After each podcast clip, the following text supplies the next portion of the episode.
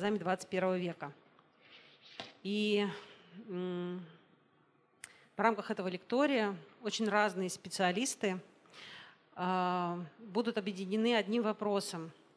Что может дать авангарду, что может, что может э, дать современной аудитории, что может сообщить ей авангард. Потому что в жизнь пришло новое поколение людей, э, и меняются запросы, меняются проблемы, а диалог с авангардом сохраняется. Э, и сегодня первая лекция «Занимательный модернизм», которая посвящена Э, воскрешению да, как бы авторефлексивных практик э, авангарда современными художниками.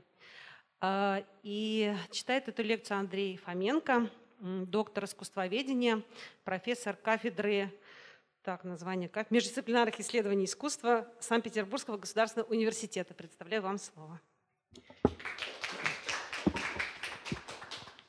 Да, спасибо большое.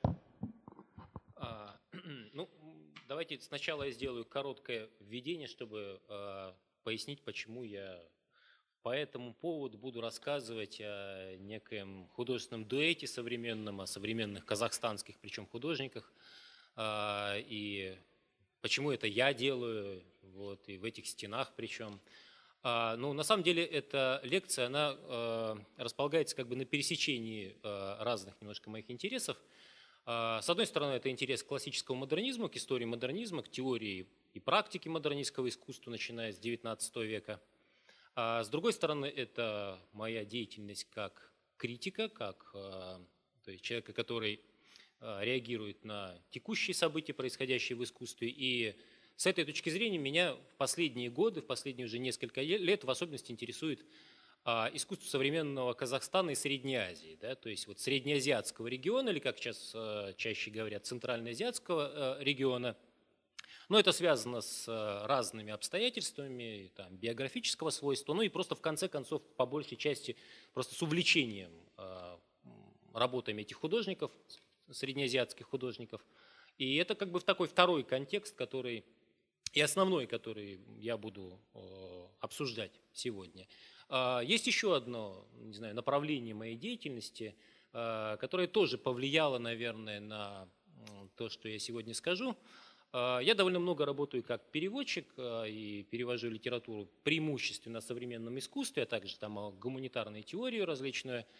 И причем мне приходится переводить не только какие-то книги авторитетные, там, не только какую-то серьезную теорию, но и, в общем, довольно много всяких проходных текстов, такой вот такой массовой, что ли, критики или даже просто сопроводительных текстов, например, к выставкам. В силу того, что я проработал несколько лет в Музее современного искусства «Гараж» э, в Моск московском, да, и через мои руки прошло довольно много э, подобных текстов, то э, ну, это выработал у меня определенный опыт. Да, то есть у меня есть определенный опыт вот, как бы а, знакомство вот с такой еще литературой об искусстве достаточно массовой, если угодно, рассчитанной на относительно массовую аудиторию. Вот на пересечении этих трех интересов или трех направлений деятельности как-то вот и, наверное, и сложилась моя сегодняшняя лекция. А, и дело в том, что в определенный момент, э, не знаю, своей жизни, уже довольно давно, я заметил, что едва ли не самым популярным словом, которое используется для писания текущего художественного процесса является слово «исследование». Да, причем речь идет не о научном исследовании, да, не об искусствоведческом исследовании, не о теоретическом исследовании. Речь идет как бы о художественной практике. Да, то есть э, такая, такая формулировка, как художник провел исследование, или художник проводит исследование, она стала абсолютно конвенциональной, мы с ней сталкиваемся э, сплошь, э, сплошь и рядом. То есть э, я бы сказал, что исследование стало синонимом слова искусство.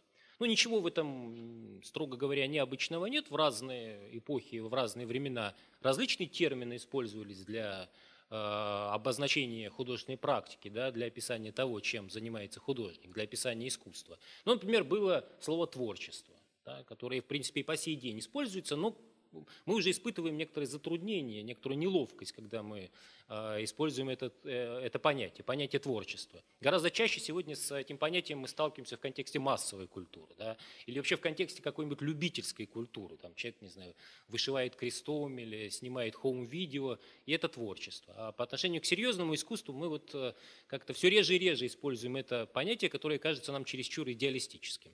Существовало понятие художественное производство, то есть наоборот такой материалистический термин, а, восходящий, кстати, как раз к контексту художественного авангарда 20-х годов отчасти.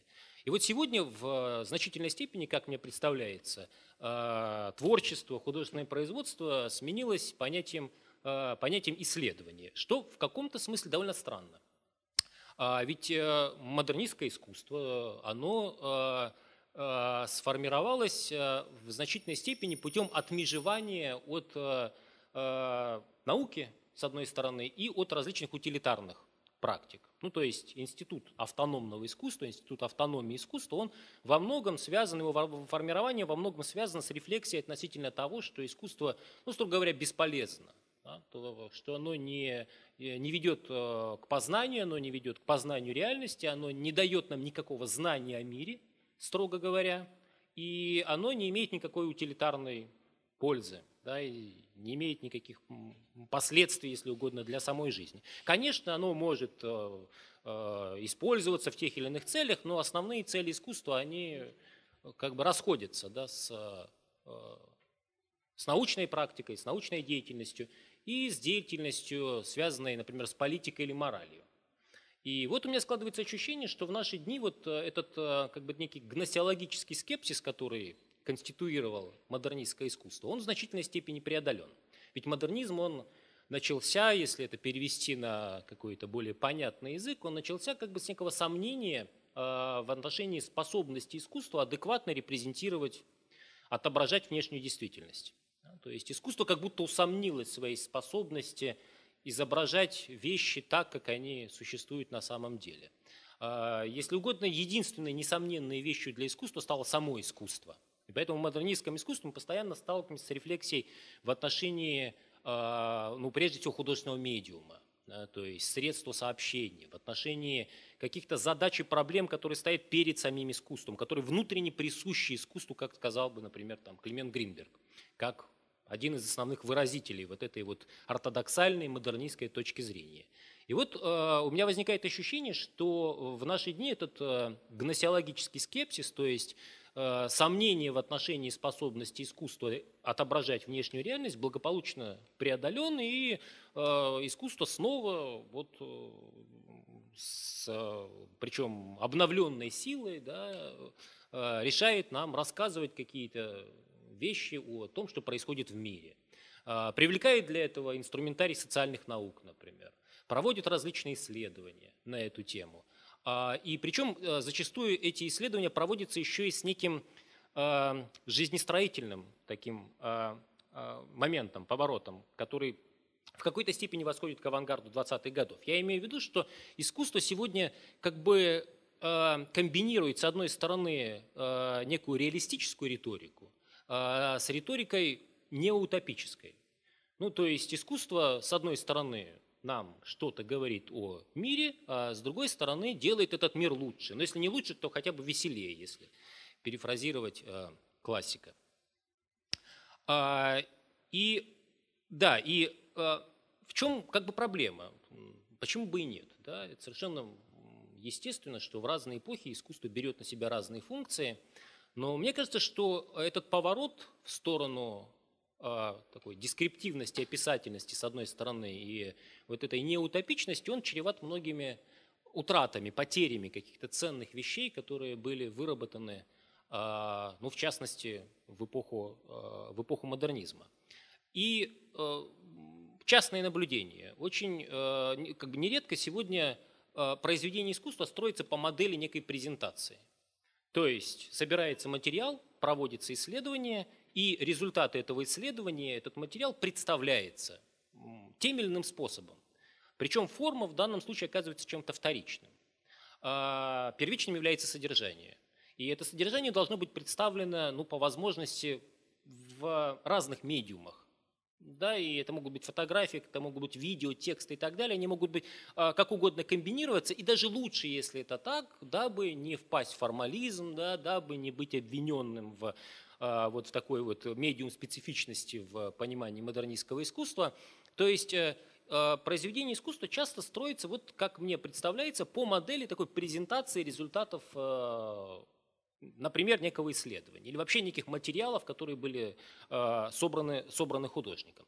И одним из э, наиболее э, предпочтительных средств для такой презентации часто оказывается фотография.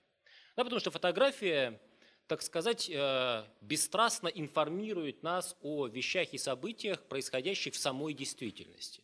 За фотографией всегда тянется шлейф некой документальной достоверности. Фотография нам показывает вещи так, как они есть. Да? Фотография представляет нам какие-то факты, документирует эти факты, знакомит нас с этими фактами. Как вы, возможно, знаете, вообще, в принципе, в современном искусстве очень часто э, модель произведения сменяется моделью документации. Приходя на выставку, мы видим там не произведения искусства как таковые, а документации каких-то акций, перформансов э, или э, каких-то медиум э, сайт-специфичных интервенций, которые сами по себе недоступны как произведение, да, но доступна некая документация. И мы с этой документацией знакомимся и через ее посредство как бы узнаем ее о самом искусстве, которое непосредственным образом недоступно. И э, вот тут я подхожу, собственно, к непосредственному основному предмету нашего сегодняшнего разговора – то есть к деятельности а, современного казахстанского художественного дуэта, а, это Виктор и Елена а, Воробьевы, художники, которые живут и работают в Алмате. И вот о них, собственно, и пойдет речь. Почему я вот выбрал их в качестве, ну не то чтобы иллюстрации к тому, о чем я собираюсь сказать, я отчасти уже сказал. Ну, отчасти потому, что их искусство вроде бы внешне вписывается в эту парадигму, которую я коротко, очень грубо, конечно, сейчас обрисовал. Но начать с того, что они э, тоже преимущественно используют в своем искусстве медиум фотографии. Почти все их проекты так или иначе связаны с э, использованием э, фотографии. Причем фотография здесь применяется именно в этом своем как бы документальном качестве. Да, часто она подвергается каким-то манипуляциям. Чаще это манипуляции не с э, фотографией, а с самим предметом съемки. Да, то есть нечто инсценируется в жизни, и результаты этой, инсценировки, результаты этой манипуляции, этой, этого вторжения в реальность, они затем документируются на фотокамеру. Вот такая типичная, типичная работа э, Виктора и Елены Воробьевых.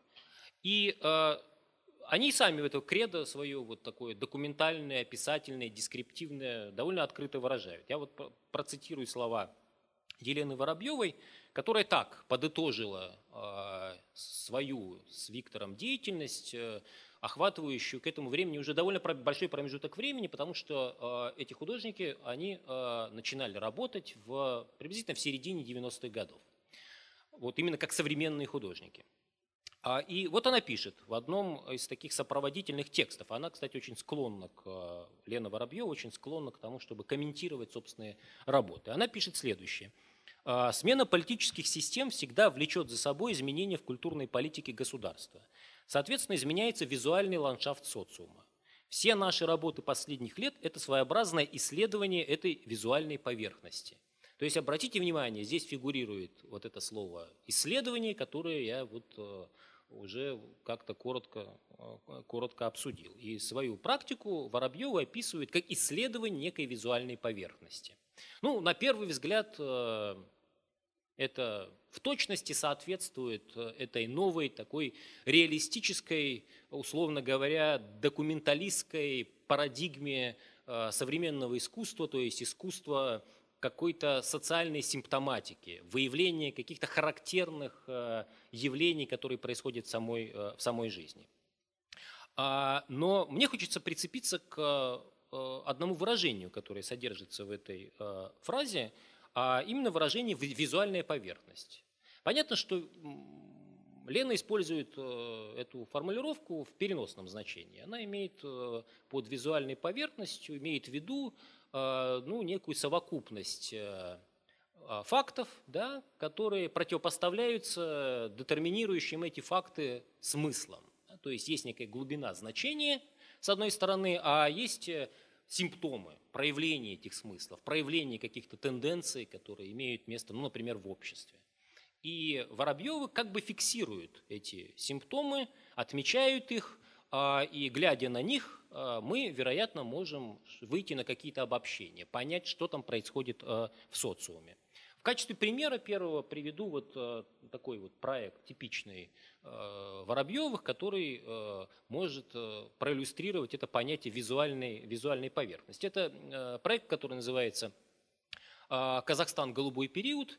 А, это автопортрет художников, который является частью этого проекта. А вообще в целом этот проект э, представляет собой огромную серию фотографий.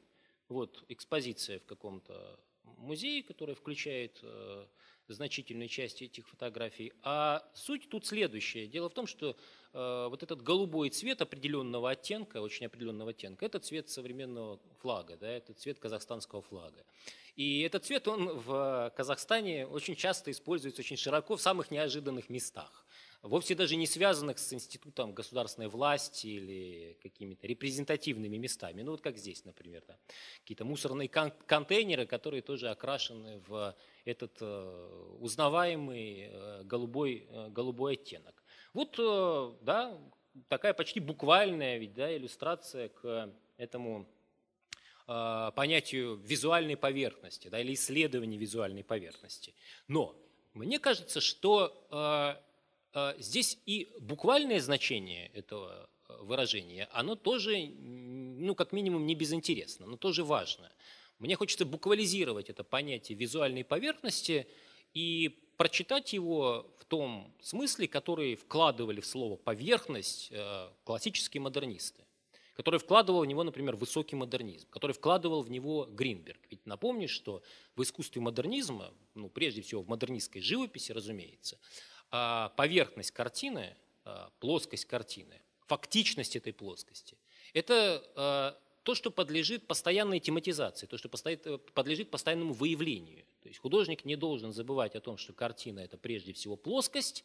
Да, он не должен маскировать эту плоскость, он не должен э, сообщать ей какие-то иллюзионистские характеристики, а постоянно возвращать зрителя к этой фактической поверхности картины, то есть тематизировать да, эту этот факт плоскостности. И мне кажется, что работы Воробьевых, которые при первом приближении кажутся вот такой социальной феноменологией современного постсоветского пространства, не только Казахстана, но вот э, каких-то процессов, которые происходят довольно широко в, э, на постсоветском пространстве, на другом и более глубоком уровне являются одновременно путеводителем по парадигмам модернистского искусства, начиная от э, абстракции, начиная от геометрического абстракционизма и абстрактного экспрессионизма, и заканчивая минимализмом и концептуальным искусством. И вот моя сегодняшняя лекция, она тоже будет, если угодно, таким своеобразным путеводителем по модернизму, но пропущенному через призму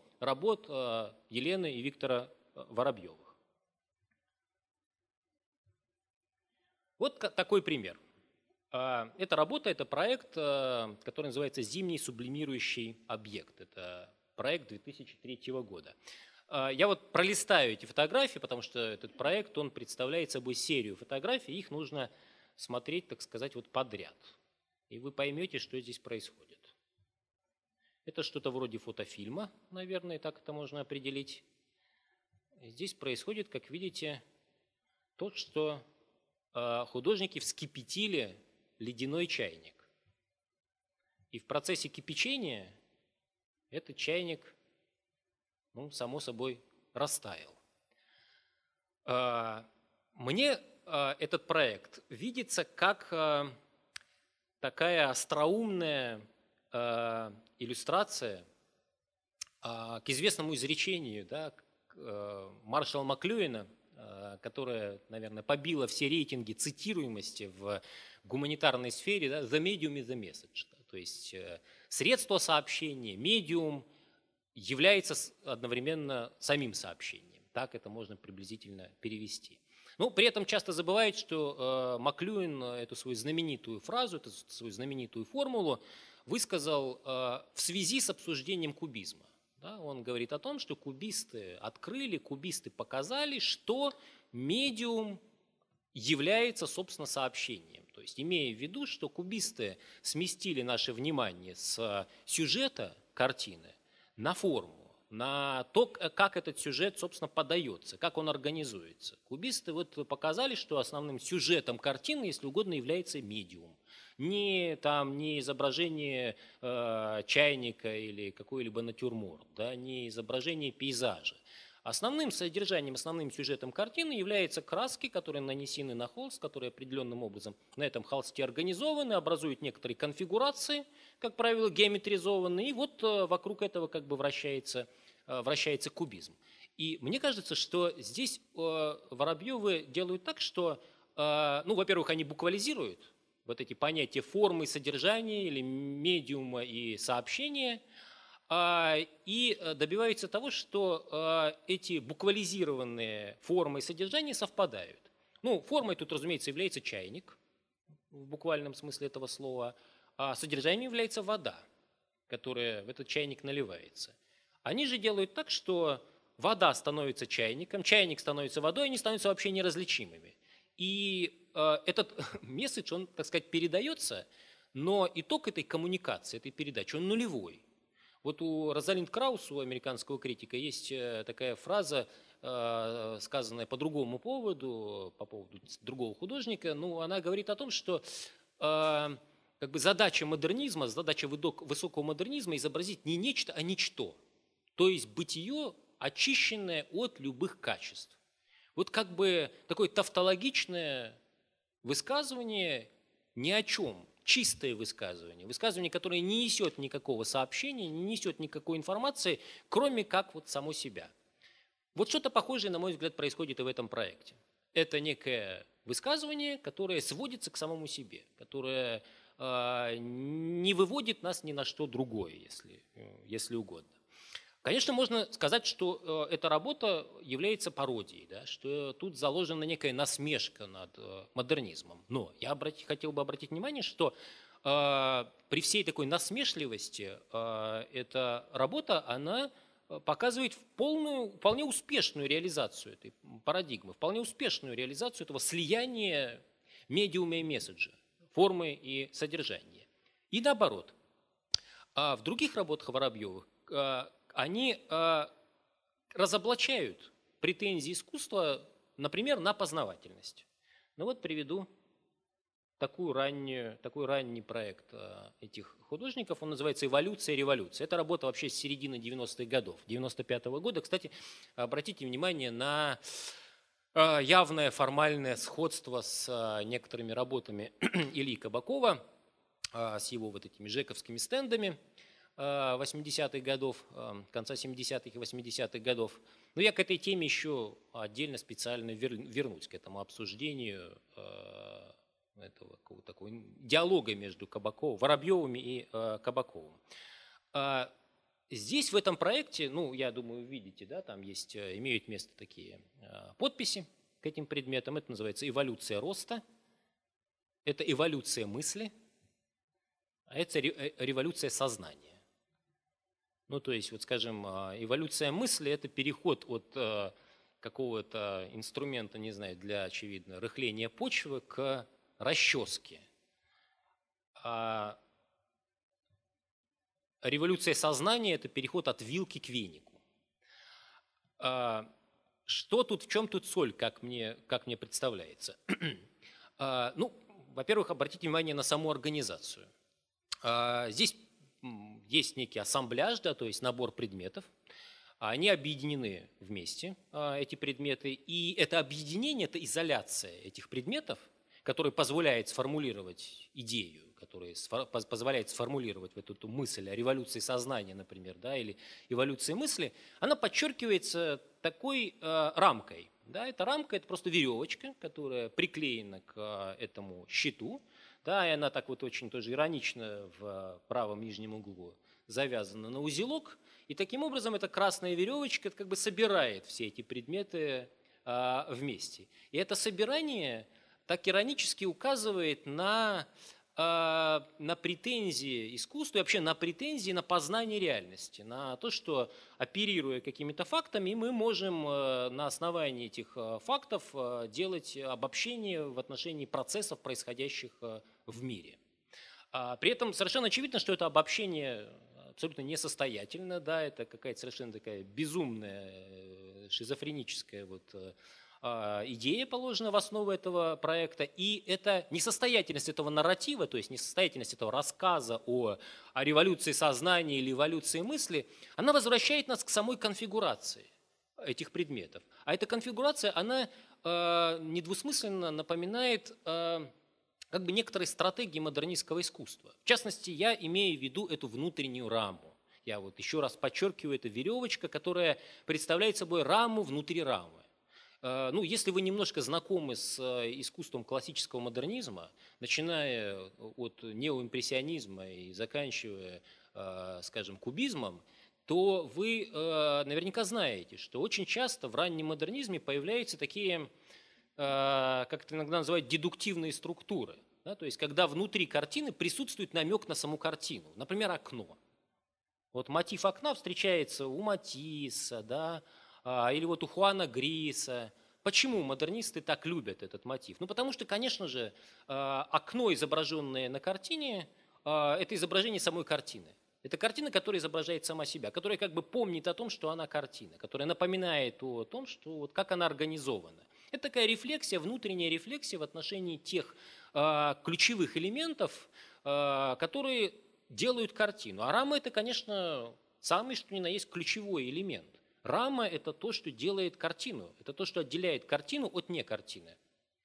А, внутри рамы картина, за пределами э, э, рамы стена – и поэтому модернизм, начиная с Сюра, который расписывал свои рамы, если вы знаете, да, или Ван Гога, который заботился о том, чтобы его картины были заключены в цветные рамы, причем определенного цвета, он указывал да, своему брату, в, как, как, в какую раму должна быть обрамлена та или иная картина. Поэтому они так внимательно относились к этой проблеме э, рамы.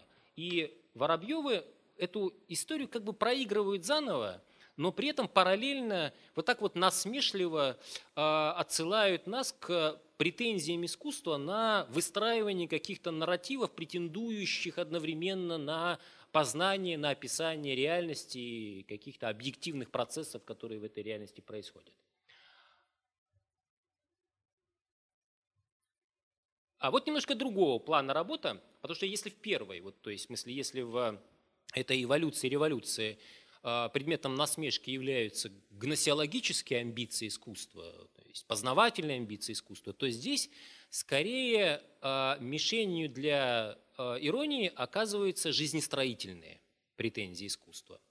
Причем жизнестроительные амбиции, которые принимают одной из, э, такая, одна из последних реинкарнаций этих амбиций на тот момент, когда была создана эта работа. Работа создана в 1998 году, это конец 90-х годов, и здесь, как мне кажется, содержится э, неявная, наверняка неосознанная отсылка к э, ну, так называемому съедобному искусству. Потому что в начале 90-х годов, опять же, если вы немножко знакомы с э, тем, что происходило в это время в искусстве, появился целый ряд проектов, авторы которых э, делали какие-то полезные вещи, в сущности, занимались обслуживанием аудитории. Ну, я, мне припоминается два самых известных таких проекта. Это работа Феликса Гонсалеса Торреса, э, да, который... Сейчас я, по-моему, у меня есть эта работа здесь. Да, вот, его это э, работа 90-го года. Это куча конфет, да, которые были свалены в углу галереи, а, и зрителям, зрители стояли перед выбором, да, то есть они могли брать эти конфеты, просто съедать их, и тогда скульптура это как бы таяла, исчезала, ну или не делать этого. А, или можно вспомнить э, такого художника тайца, да, Риркита Тираванию, который готовил карри э, в пространстве галереи, то есть там стояла посуда, он готовил вот блюда а, Юго-Восточной Азии, да, и угощал публику. Вот это был такой вот э, его проект. И э, очень скоро все эти проекты, они стали рассматриваться в контексте так называемой реляционной эстетики. Николя Бурио, французский критик и философ, написал знаменитую книжку, которая так и называется «Реляционная эстетика», то есть эстетика отношений. И Бурио э, выдвинул такую концепцию, согласно которой авангард нашего времени, то есть самое передовое, самое радикальное авангардное искусство нашего времени, оно формирует такие малые небольшие локальные утопии. То есть если старый авангард, классический авангард, он был, у него амбиции простирались на все общество, да, то есть он стремился к каким-то таким универсальным утопиям, которые справедливы для всех и каждого, то современное авангардное искусство, оно скорее восполняет недостаток общения, да, недостаток близости между людьми, э, разобщенность, э, как он буквально выражается, латает какие-то прорехи на вот социальной ткани, э, восстанавливая связи между людьми, но в небольшом масштабе, в локальном масштабе, малыми шагами, что называется. Такие малые утопии, небольшие утопии. То есть искусство выполняет какие-то жизненно важные на самом деле функции, отсюда можно сделать вывод – и занимается жизнестроением, примерно так, как это делали авангардисты 20-х годов. Другое дело, что авангардисты 20-х годов делали это вот так вот агрессивно и формулировали свои утопии э, в расчете на их внедрение в жизнь там, всем обществом, а современные неутописты прибегают к таким более деликатным и более локальным стратегиям. А теперь вернемся к работе Воробьевых. Я поясню, что это такое и как это соотносится с этим новейшим э, реляционным авангардом 90-х э, годов. Работа называется «Мутирующий объект любви», кстати, и это небольшая комнатка, как видите. Там на стене висят фотографии, где художники, Елена Воробьева в частности, ну, играет собакой со своей таксой. Она держит ее на руках, там ее ласкает с одной стороны, а с другой стороны они с Виктором едят рыбу копченую. А в центре этой комнаты представлен центральный элемент этой инсталляции. Это, как видите, фотография этой самой таксы, которая наклеена на горизонтальный столик. Причем в середине, средняя часть, она как бы разорвана, да, то есть задняя и передняя часть этой таксы, они разведены в сторону, и в центральной части, вот там, где это как бы длинное такое безразмерное туловище таксы должно находиться, расположена порубленная, как вот крупно порубленная, порезанная копченая, э, копченая рыба. А, да, и к этому, как всегда, есть сопроводительный текст а, некого вполне выраженного по риторике утопического характера. Там буквально Воробьевы говорят о том, что они хотят наладить производство объектов любви и одновременно продуктов питания, объединив эти две стратегии. То есть вот производство объектов любви собачек, которые ну, вот, выполняют функцию вот, восполнения какого-то недостатка там, теплоты, общения, чего-то, с одной стороны, а с другой стороны абсолютно утилитарное там, производство продуктов питания, говорит Лена, должны будут слиться в одну технологическую линию а, выдавая конечный продукт в виде неких мутантов, пригодных как для одной, так и для другой цели. Ну, то есть как для любви, так и для, и для поедания. Что здесь? О чем тут идет речь? Здесь речь идет о попытке как бы объединить искусство и жизнь, знак и референт. А, но это объединение, этот синтез, действительно оборачивается какой-то очень странной, дикой мутацией, потому что референт-то чужой. Это не сама собака, это рыба. Да, предмет изображения э, вторгается в изображение, но это чужеродный предмет. И этот синтез, он оборачивается ну, чем-то вроде, знаете, встречи зонтика и швейной, э, швейной машинки на анатомическом столике, как сказал Латриамон, это да, любимая фраза сюрреалистов. То есть такой шизофренический монтаж, некая невозможная встреча, абсурдная невозможная встреча. А, вот к такому комическому эффекту приводит э, попытка искусства брать на себя какие-то жизнестроительные, утопические э, функции – быть полезным, да, быть полезным для общества, для человека и предлагать какие-то модели для внедрения, ну, например, в, а, а, в производство. Давайте обратим внимание в принципе на то, что вот уже там второй, третий проект Воробьева, который я показываю, всюду возникает какая-то эта модернистская проблематика, но при этом она приобретает комический оттенок. А, ну, знаете, есть знаменитая фраза у Маркса о том, что история случается дважды, сначала как драма, а потом как фарс. Вот ее можно вполне применить к ситуации э, Воробьевых, к тому, что они делают, потому что они вот эту вот драму модернизма, вот эту историю о великом ничто, например, они проигрывают заново, но не столько как фарс, я бы сказал, а как легкую комедию. Да, с массой каких-то гэгов, с массой каких-то шуток, неожиданных поворотов сюжета. И эти неожиданные повороты сюжета нас, тем не менее, возвращают к модернистской проблематике. Потому что даже если мы вот как-то более еще детально, внимательно посмотрим на эту работу и ее как-то еще более внимательно проанализируем, то тут ведь э, происходит следующая еще вещь. Э, дело в том, что публика во время функционирования этой выставки съедала эту рыбу, понимаете? То есть это как бы фуршет одновременно. Это одновременное произведение искусства и элемент вот фуршета. Она съедала эту рыбу, и что происходило? Обнажалась пустота, обнажалось белое пятно вот, между двумя частями таксы. Авторефлексивная пустота, вот эта самая поверхность, буквальная поверхность, которая, к которой апеллирует искусство модернизма.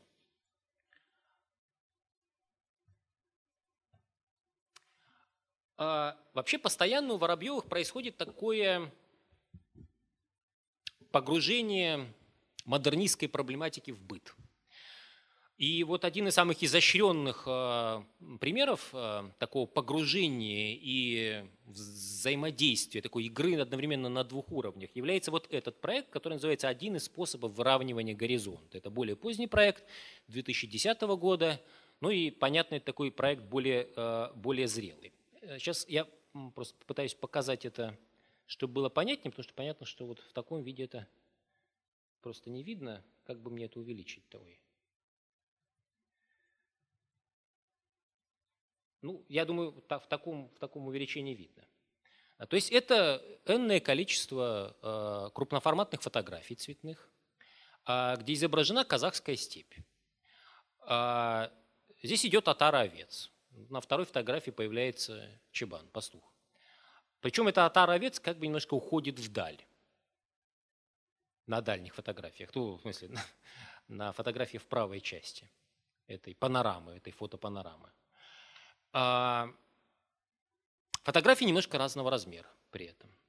И что еще более важно, на каждой из них а, как бы процент земли и неба, он немножко разный тоже. Да? То есть тут есть некое такое варьирование линии горизонта, смещение линии, э, линии горизонта. И что делают Воробьевы? Они, как видите, развешивают, размещают, располагают эти фотографии а, немножко на разной высоте, так сказать, в нарушении естественной логики, когда картины или фотографии висят ну, примерно да, там, на одной линии. А здесь они стыкуются, но при этом происходит некое смещение. Зачем? Ну, понятно, зачем. Для того, чтобы соблюсти единую линию горизонта. То есть вот этот как бы некий единый код репрезента, э, э, репрезентации. Причем этот, э, эта линия горизонта, она как бы тотально, да, то есть она работает не только в одной отдельно взятой фотографии, да, она охватывает цел, весь цикл, э, всю эту серию. Но это приводит к парадоксальному эффекту. То есть на первый взгляд э, этот прием, он такой суперреалистический. Да, то есть э, не только фотография правдиво изображает э, некий пейзаж, но еще и эти фотографии друг с другом соотносятся по некому реалистическому принципу э, вот, э, для соблюдения этого единого кода. Это как бы единой линии горизонта, которая пронизывает всю эту многочастную фотопанораму.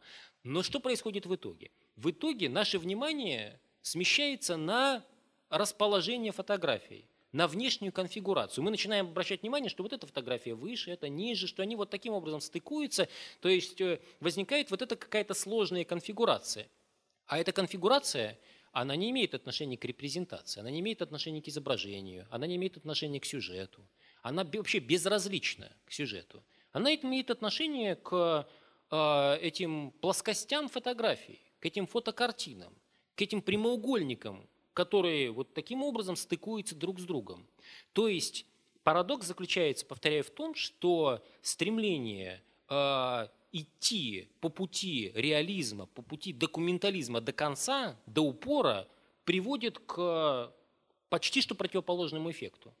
К тому эффекту, что мы снова возвращаемся к, эту факт, к этому факту э, картины или фотографии как плоскости, как плоского предмета, прямоугольного плоского предмета, висящего на стене и э, взаимодействующего с другими такими же плоскими объектами, с другими такими же фотокартинами. То есть мы возвращаемся к чистой геометрии картины, э, которая, ну да, которая, понятное дело, нас отсылает недвусмысленно к опыту модернистской живописи, модернистского искусства вообще.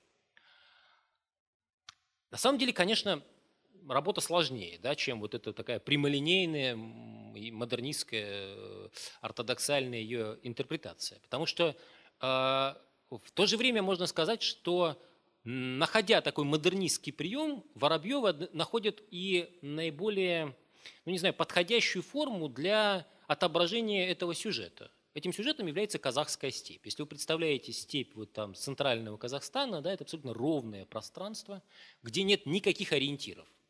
И вот кажется, вот эта атара еще немножко и совсем уйдет э, за линию горизонта, что, собственно, и происходит на последнем снимке в этой серии, и не останется никаких ориентиров, к которым мы могли бы привязаться взглядом. То есть наступит такая полная абстрактность, если угодно, состояние полной абстрактности принципе, эту работу можно описать как такую аллегорию происхождения модернистского искусства, аллегорию происхождения абстракции. Причем аллегория очень недалекую от истины, если вспомнить о том, э, сколь важную роль сыграл жанр пейзажа в становлении модернизма.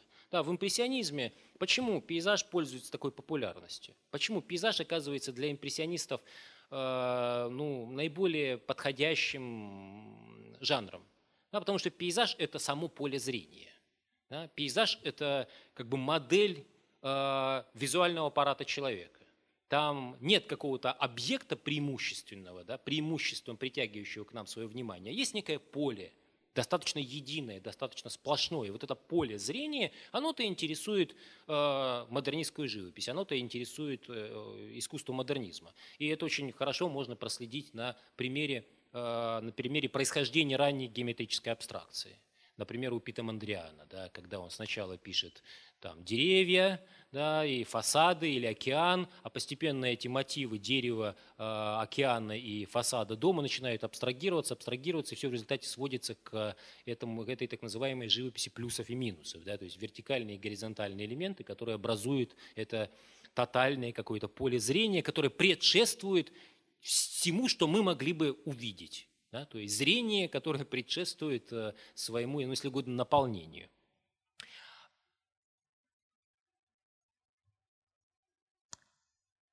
Так, ну это мы, пожалуй, пропустим. А, ну, а, понятно, что тут а, закономерно художники подходят к рефлексии в отношении того медиума, того средства, с которым они работают. В основном, с которым они работают. А этим средством является, как я уже сказал, Э, фотография. И тут у Воробьевых возникает э, целый ряд проектов, которые построены на одном стандартном приеме, на пересъемке уже имеющихся, уже существующих фотографических изображений, но э, при этом эти фотографические изображения не просто заимствуются, да, не просто интерпретируются, они внедряются в какое-то реальное пространство и уже после этого перефотографируются. Вот этот относительно ранний проект, э, где использован этот прием, он называется «Фотография на память». А, я думаю, приблизительно понятно, что тут э, происходит. А, происходит следующее. Воробьевы ездили по такой полунищей казахстанской глубинке, возили с собой крупноформатные фотографии, распечатки просто каких-то достопримечательностей, там, Париж, Нью-Йорк, Лондон, вот, какие-то такие очень узнаваемые знаковые места, и просили э, людей, предлагали встречным там людям в каких-то аулах э, фотографироваться на фоне этих фото фотографий. Э, но при этом всегда в этих фотографиях как бы вот так вот очень предательски э, где-нибудь в углу появляется настоящий пейзаж, реальный пейзаж этих мест. Какой-нибудь там многоквартирный обшарпанный дом или какие-нибудь там домишки покосившиеся. Ну, в общем, такая какая-то очень э, полунищая, неприглядная э, постсоветская повседневность. Э, э, тут, опять же, понятно, о чем этот проект. Но я прежде всего хотел бы заострить внимание на приеме, И этот прием находит развитие и продолжение в следующем, более позднем проекте Воробьевых. Ну, на самом деле, более изощренным, на мой взгляд. А, проект называется «Обратная сторона пейзажа». Это работа уже 2010 года. А, попытаюсь объяснить, что здесь происходит. К сожалению, вот э, эту работу я сильно приблизить не могу, да, потому что репродукция не такая, чтобы очень хорошая. Но, я думаю, станет понятно. Ну, это вообще пять э, частей в этом проекте, да, пять таких фотопанорам. Каждая фотопанорама состоит из трех частей. Вот обратите внимание на верхнюю половину как бы этого кадра, да, то есть тут есть три фотографии, которые продолжают друг друга, то есть это одно место, заснеженный пейзаж, и в центральной части, в средней части этого, этой фотопанорамы появляется фигура прохожего. Вдалеке там идет прохожий, удаляясь в этот заснеженный пейзаж. Но одновременно это же место сфотографировано с обратной стороны. То есть, э, представляете, да, художники ушли туда, вот, в глубину этого пейзажа, и с той стороны сфотографировали то же самое. И это вторая фотопанорама, которая представлена внизу в данном случае, она показывает, тут как бы на этой репродукции это разглядеть, я думаю, очень сложно, но поверьте мне на слово, но что здесь видно, что это не настоящий человек, это не настоящая человеческая фигура, это фотография, а, распечатанная в человеческий рост, наклеенная на щит, вырезанная по контуру, этот щит вырезан по контуру, ну то, что иногда называют фоторельеф и что напоминает популярный аттракцион, где людям предлагают фотографироваться со знаменитостями, с какими-то звездами. Эти звезды, они установлены в виде вот такого фоторельефа, а сзади их поддерживает какая-то несущая конструкция. Ровно то же самое происходит и здесь. То есть эта фотография, наклеенная на щит, поддерживается с обратной стороны некой несущей конструкцией, который удерживает этот щит в вертикальном положении, так что если мы будем смотреть с лицевой стороны, то мы можем, в особенности с э, большого расстояния, легко принять эту фотографию за настоящего живого человека, который находится там в пейзаже. А, ради чего все это делается, как мне представляется? В чем тут, так сказать, фокус? Ну, основной э, посыл, как мне представляется, заключается в том, что фотография подрывается в своих, э, опять же, таких описательных, дескриптивных амбициях. Да? То есть э, фотография претендует на то, чтобы изображать вещи, на то, чтобы документально, достоверно информировать нас о каких-то фактах, которые имеют место в жизни, и она устремляется в этот пейзаж для того, чтобы захватить эти вещи, но встречается там с самой собой встречается там с другой фотографией, встречается там с плоским изображением. И не более того. И это плоское изображение, оно дублирует вот эту фотографию, на которую мы сейчас смотрим. То есть фотография, она как бы, она тоже получается такой авторефлексивной. Это тоже некая авторефлексивная фотография. Это фотография о фотографии, если угодно. И э, эта фотография в целом для Воробьевых, да, для искусства, это Э, что-то вроде картины, ну в том смысле, что это тоже плоское изображение, которое ограничено некоторой рамой, которое э, не имеет ничего общего с э, объемными там, трехмерными объектами, являющимися частью, э, частью реальности. Э, то есть обратная сторона пейзажа – это плоскость, опять же, да, это поверхность. Э, кроме того, можно развить эту мысль и заметить, что вот эта материальная конструкция, которая подкрепляет, поддерживает, подпирает э, фотографию в пейзаже, является метафорой э, инфраструктуры самого искусства, одновременно институциональной и материальной. То есть ведь э, мы считываем искусство в определенном, вполне материальном, пространственном и институциональном контексте. Музеи, в галереи, Э, где есть стены, предназначенные для вывешивания картин, подиумы, предназначенные для экспонирования скульптуры, э, залы, где демонстрируется видео, подписи, где сообщаются имена художников и названия работ. И многие произведения искусства, они существуют и могут восприниматься как искусство, но только в этом контексте, разумеется. Потому что если они будут изъяты из этого контекста, мы их просто не опознаем как произведение искусства. Вот э, вся эта не знаю, кухня художественная, вся вот эта проблематика, связанная с разными уровнями медиальности, плоскостью картины или фотографии, структурами, которые подкрепляют произведение искусства, которые обеспечивают существование искусства как искусства, вот все это эксплицируется в этом э, проекте Воробьевых. И тут мы приближаемся ну, к проекту, который, мне кажется, прям главным у Воробьевых, или, во всяком случае, одним из э, главных. Э, это одна из, вообще, мне кажется, лучших работ в постсоветском искусстве в целом. Она называется «Базар». Эта инсталляция, вот общий вид этой работы. Она, ее такая оригинальная версия хранится в Антверп, Антверпенском музее современного искусства. А, ну, кроме того, есть еще повторения, реплики, которые иногда демонстрируются на выставках. Вот, например, если кто-то был а, в Москве на одной из э, выставок э, удел человеческий, который делает, цикл, который делает Мизиана, то вот там вот эта работа тоже демонстрировалась Воробьевых, поскольку Мизиана тоже любит Воробьевых и часто их включает в какие-то свои групповые выставки, которые он курирует. А, ну, вообще проект был начат, я как понимаю, в конце 90-х годов, а окончательно он состоялся в 2006 а, году. Что это такое? А, поясню. Вот можно слегка приблизить отдельные фрагменты. Вот здесь хорошо это видно. Воробьевы ходили на блошиные рынки на барахолке в разных городах э, и даже в разных странах вроде бы, ну в разных городах так точно, а, и фотографировали то, что там люди продают. То есть э, некие, так сказать, прилавки, если это можно назвать прилавками.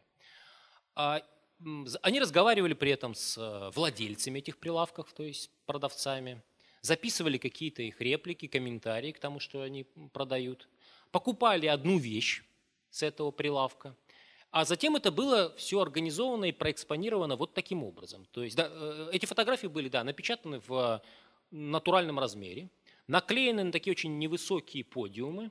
Эти подиумы, как вы уже поняли, они э, стоят подряд на полу вот с наклеенными этими горизонтальными фотографиями. Э, это напоминает такие натюрморты обманки, да, где изображение оно вот, вот и как бы сольется с самой реальностью, выдает себя за что-то реальное. И э, над этим подиумом немножко выделяется некая полочка, где, собственно, экспонируется тот предмет, который с, этой, э, с этого прилавка был приобретен э, художниками. То есть э, мне хочется определить этот предмет как некий вещдок. То есть такое окончательное просто доказательство того, что эта фотография правдива. То есть сам референт, то бишь предмет изображения, предмет, который был сфотографирован, он тут тоже есть. Часть этой экспозиции, часть этого прилавка сюда буквально вот собственной персоной перенесена и показана как, как, как какое-то доказательство того, что вот это правда, вообще полная правда. И мало того, мало того, что э, присутствует такое вещественное доказательство, даже само экспонирование этих фотографий, как видите, буквально имитирует э, способ э, экспонирования, то бишь продажи этих предметов. Да, потому что ведь на блошином рынке предметы, как правило, вот именно так продаются где-то на земле, там стелится газета или тряпка, и там раскладываются какие-то предметы. А, то есть такая вот э, полная, казалось бы, имитация а, ситуации, ситуации блошиного рынка, ситуации э, барахолки. Такая происходит натурализация приема своего рода. Да? А, но что тут интересно?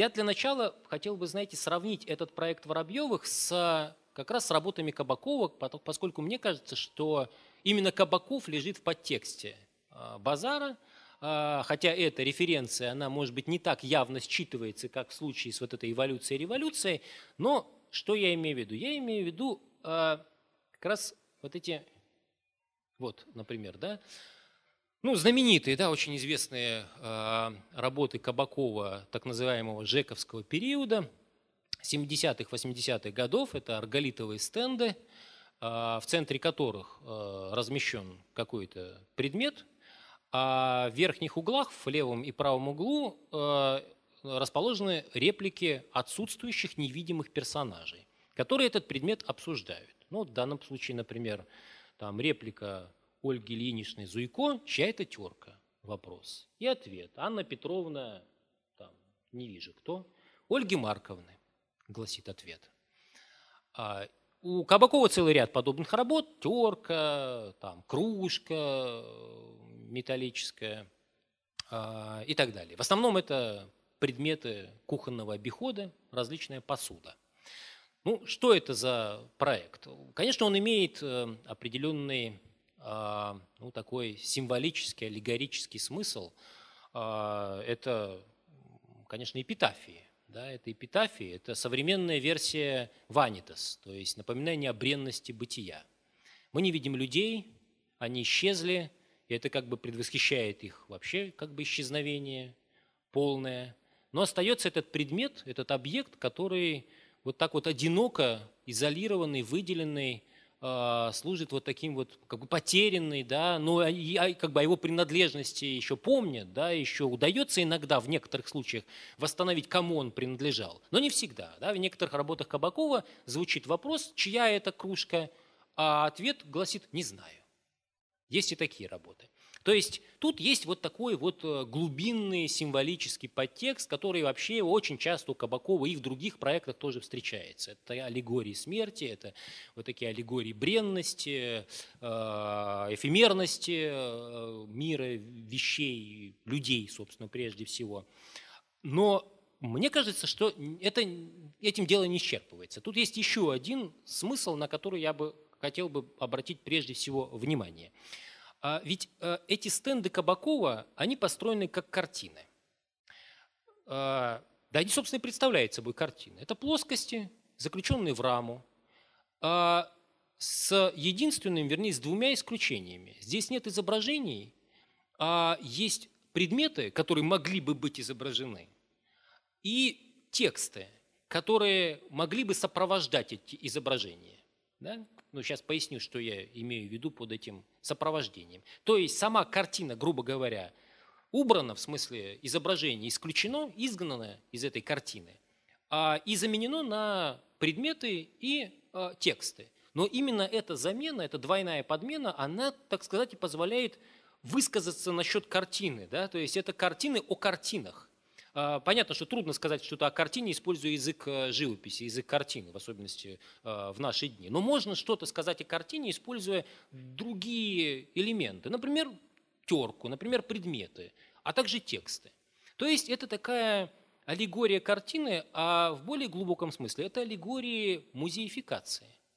Опять же, как это часто бывает у Кабакова, это аллегория о том, как некоторые вещи становятся произведениями искусства, становятся музейными экспонатами и начинают храниться, в отличие от других предметов, которые мы почему-то выбрасываем от которых мы избавляемся. Такая терка а, в жизни, если она заржавеет или поломается, или мы ее заменим на новую, мы ее выбросим просто. Да? Здесь она становится произведением искусства, будучи включенной в, вот в эту самую, а, в эту самую картину. То есть, а, и, да, и это происходит за счет выделения. Предмет выделяется, изолируется и как бы в буквальном смысле подвешивается. Под подвешением я имею в виду не только то, что эта терка висит на вертикальной поверхности, но и то, что она изъята из процесса циркуляции, из э, каких-то утилитарных процессов. Она не используется по назначению, а она переводится вот в это изолированное пространство, причем то, что это пространство вертикальное, это тоже мне представляется ну, очень показательным. Потому что терка это изъята из такой среды, где преобладают горизонтальные поверхности. Ну, то есть э, кухонный стол, стол для приготовления пищи, э, полки в шкафчике, плита для приготовления э, еды. Все это горизонтальные некие поверхности, утилитарные поверхности. Вертикальная поверхность – это поверхность картины, это поверхность произведения искусства, это что-то предназначенное для созерцания, для незаинтересованного наслаждения, для того, чтобы на это смотрели, но не трогали руками, так сказать, да, и не использовали по назначению.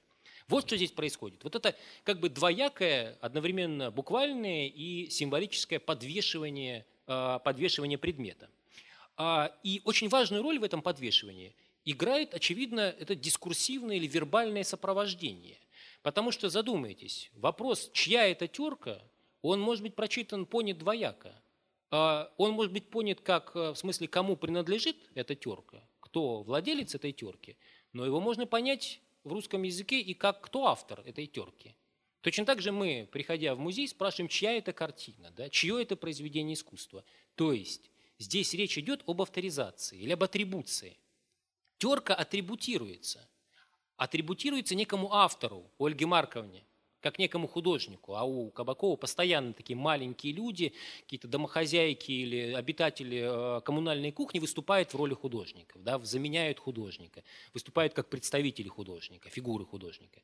Вот здесь это тоже происходит. То есть тут речь идет именно о, об авторизации. И Кабаков, в общем, ставит вопрос о критериях селекции, потому что, да, предметы эти выбираются, э, Иногда они имеют авторов, иногда мы не знаем, кто их авторы. И вот как я в тех случаях, когда ответом на вопрос, чья это терка или чья это кружка является, не знаю. Точно так же, как в искусстве.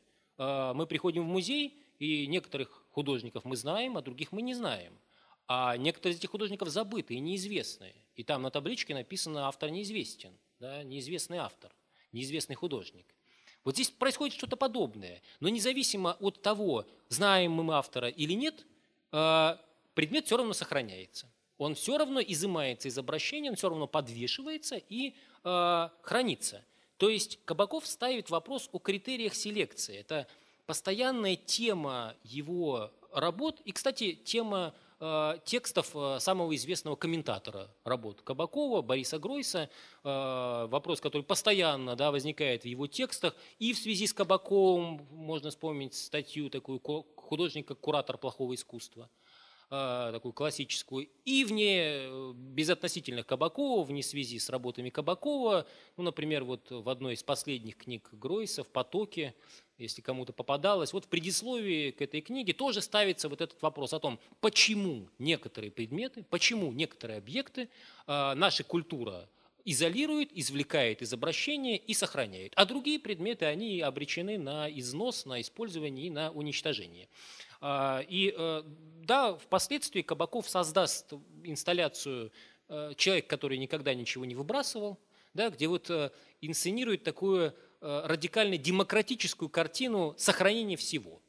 То есть там этот его фиктивный художник, как бы автор этой инсталляции, он хранит все буквально. Да, там всякий мусор, всякие предметы, они заботливо каталогизированы и хранятся в этой, в этой коллекции. То есть такая демократическое, вот, демократическое сохранение всего и вся.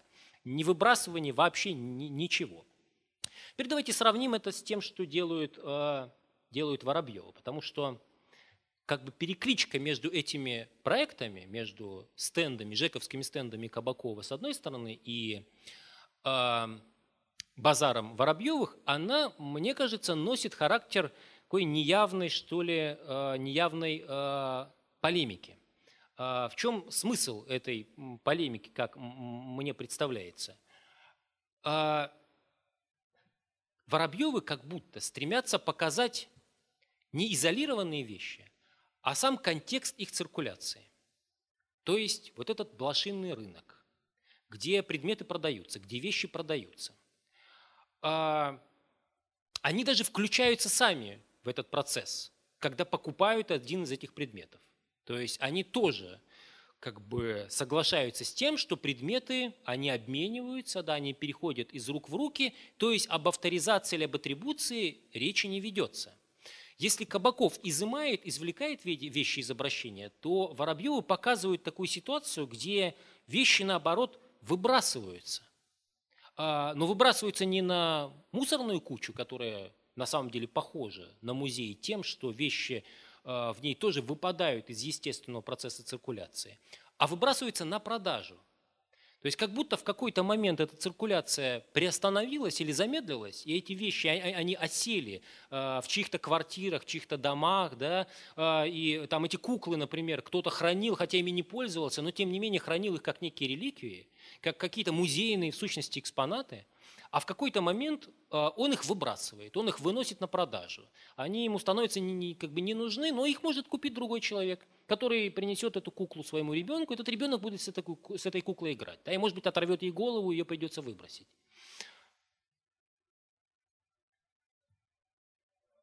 То есть как будто, может быть, даже, можно даже сказать, что Воробьевы как будто стремятся добиться еще более тотальной музеификации.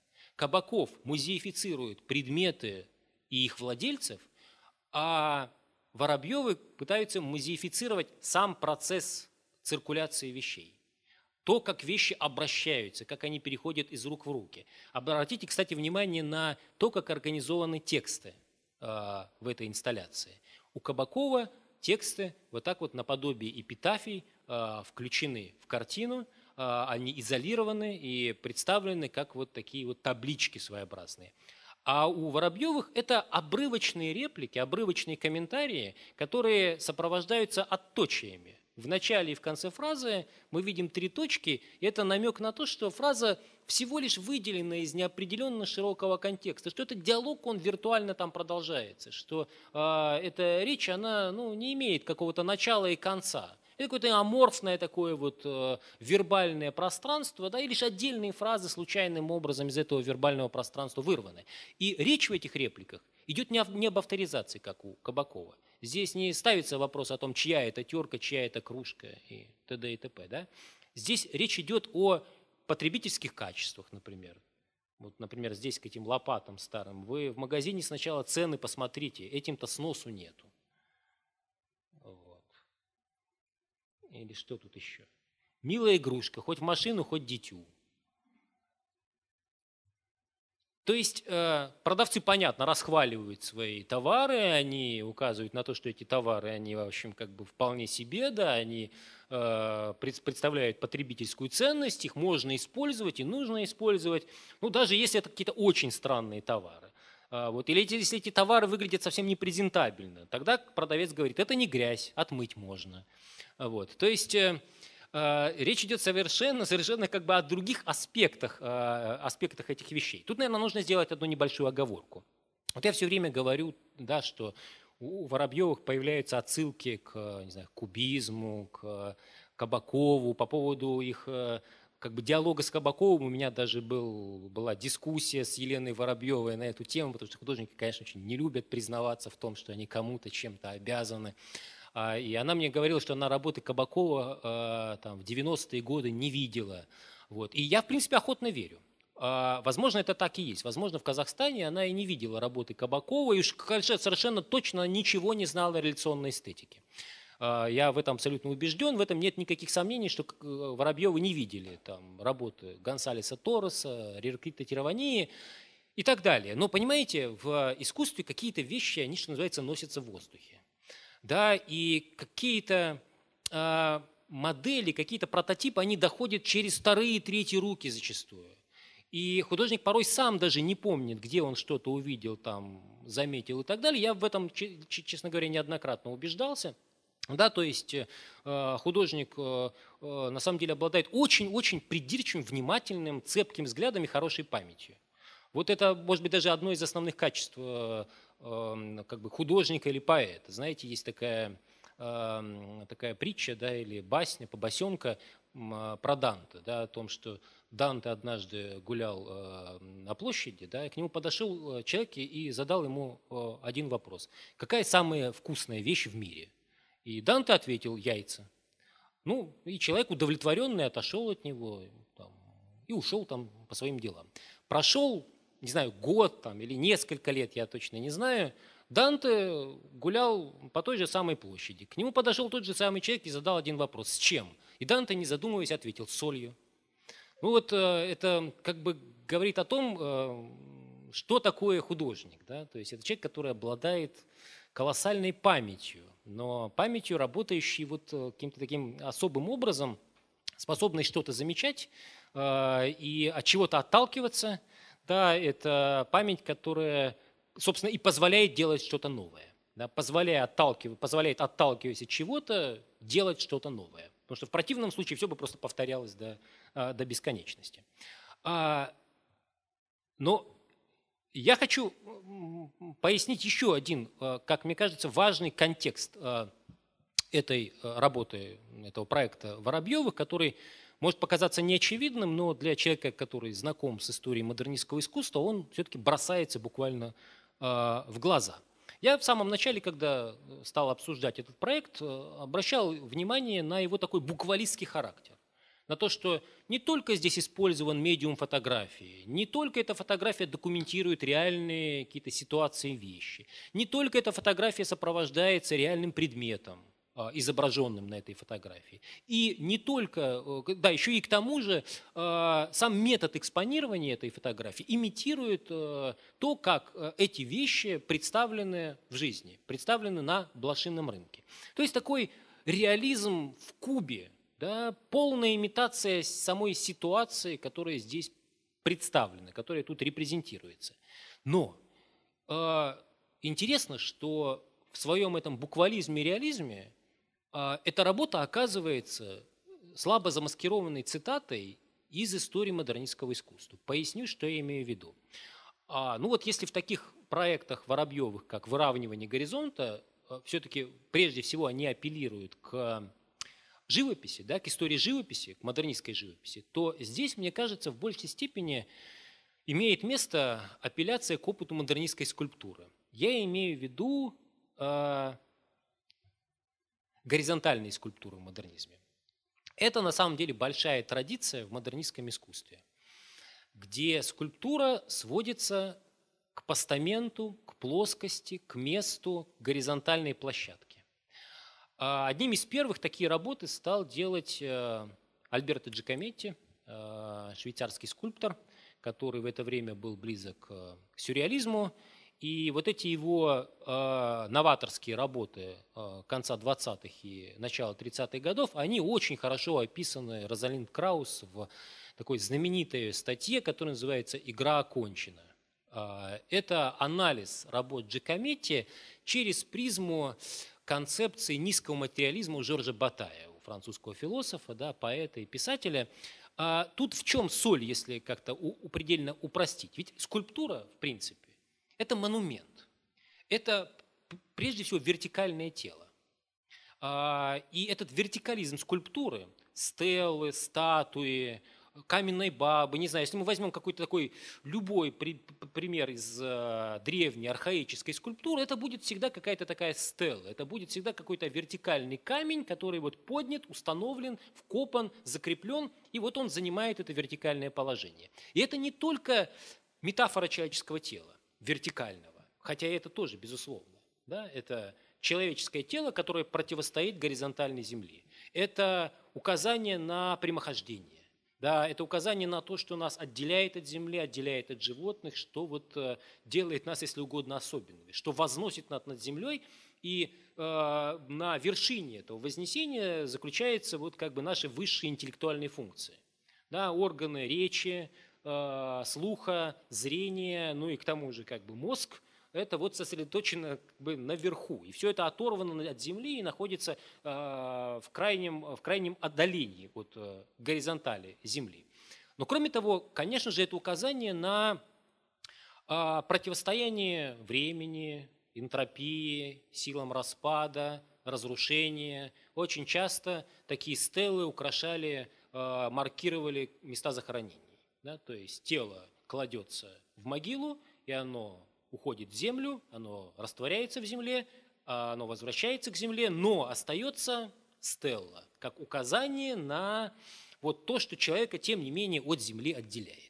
То есть э, скульптура – это вот метафора этого вертикализма и противостояния силам распада и энтропии. А в модернистской скульптуре появляется вот этот импульс к неспровержению этой вертикали.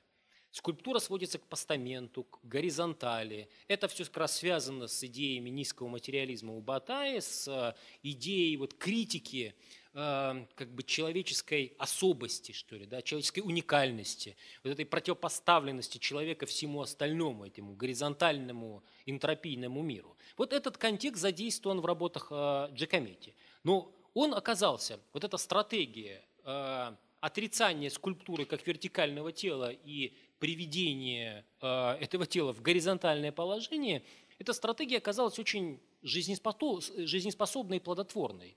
И она э, возрождается э, в послевоенном искусстве.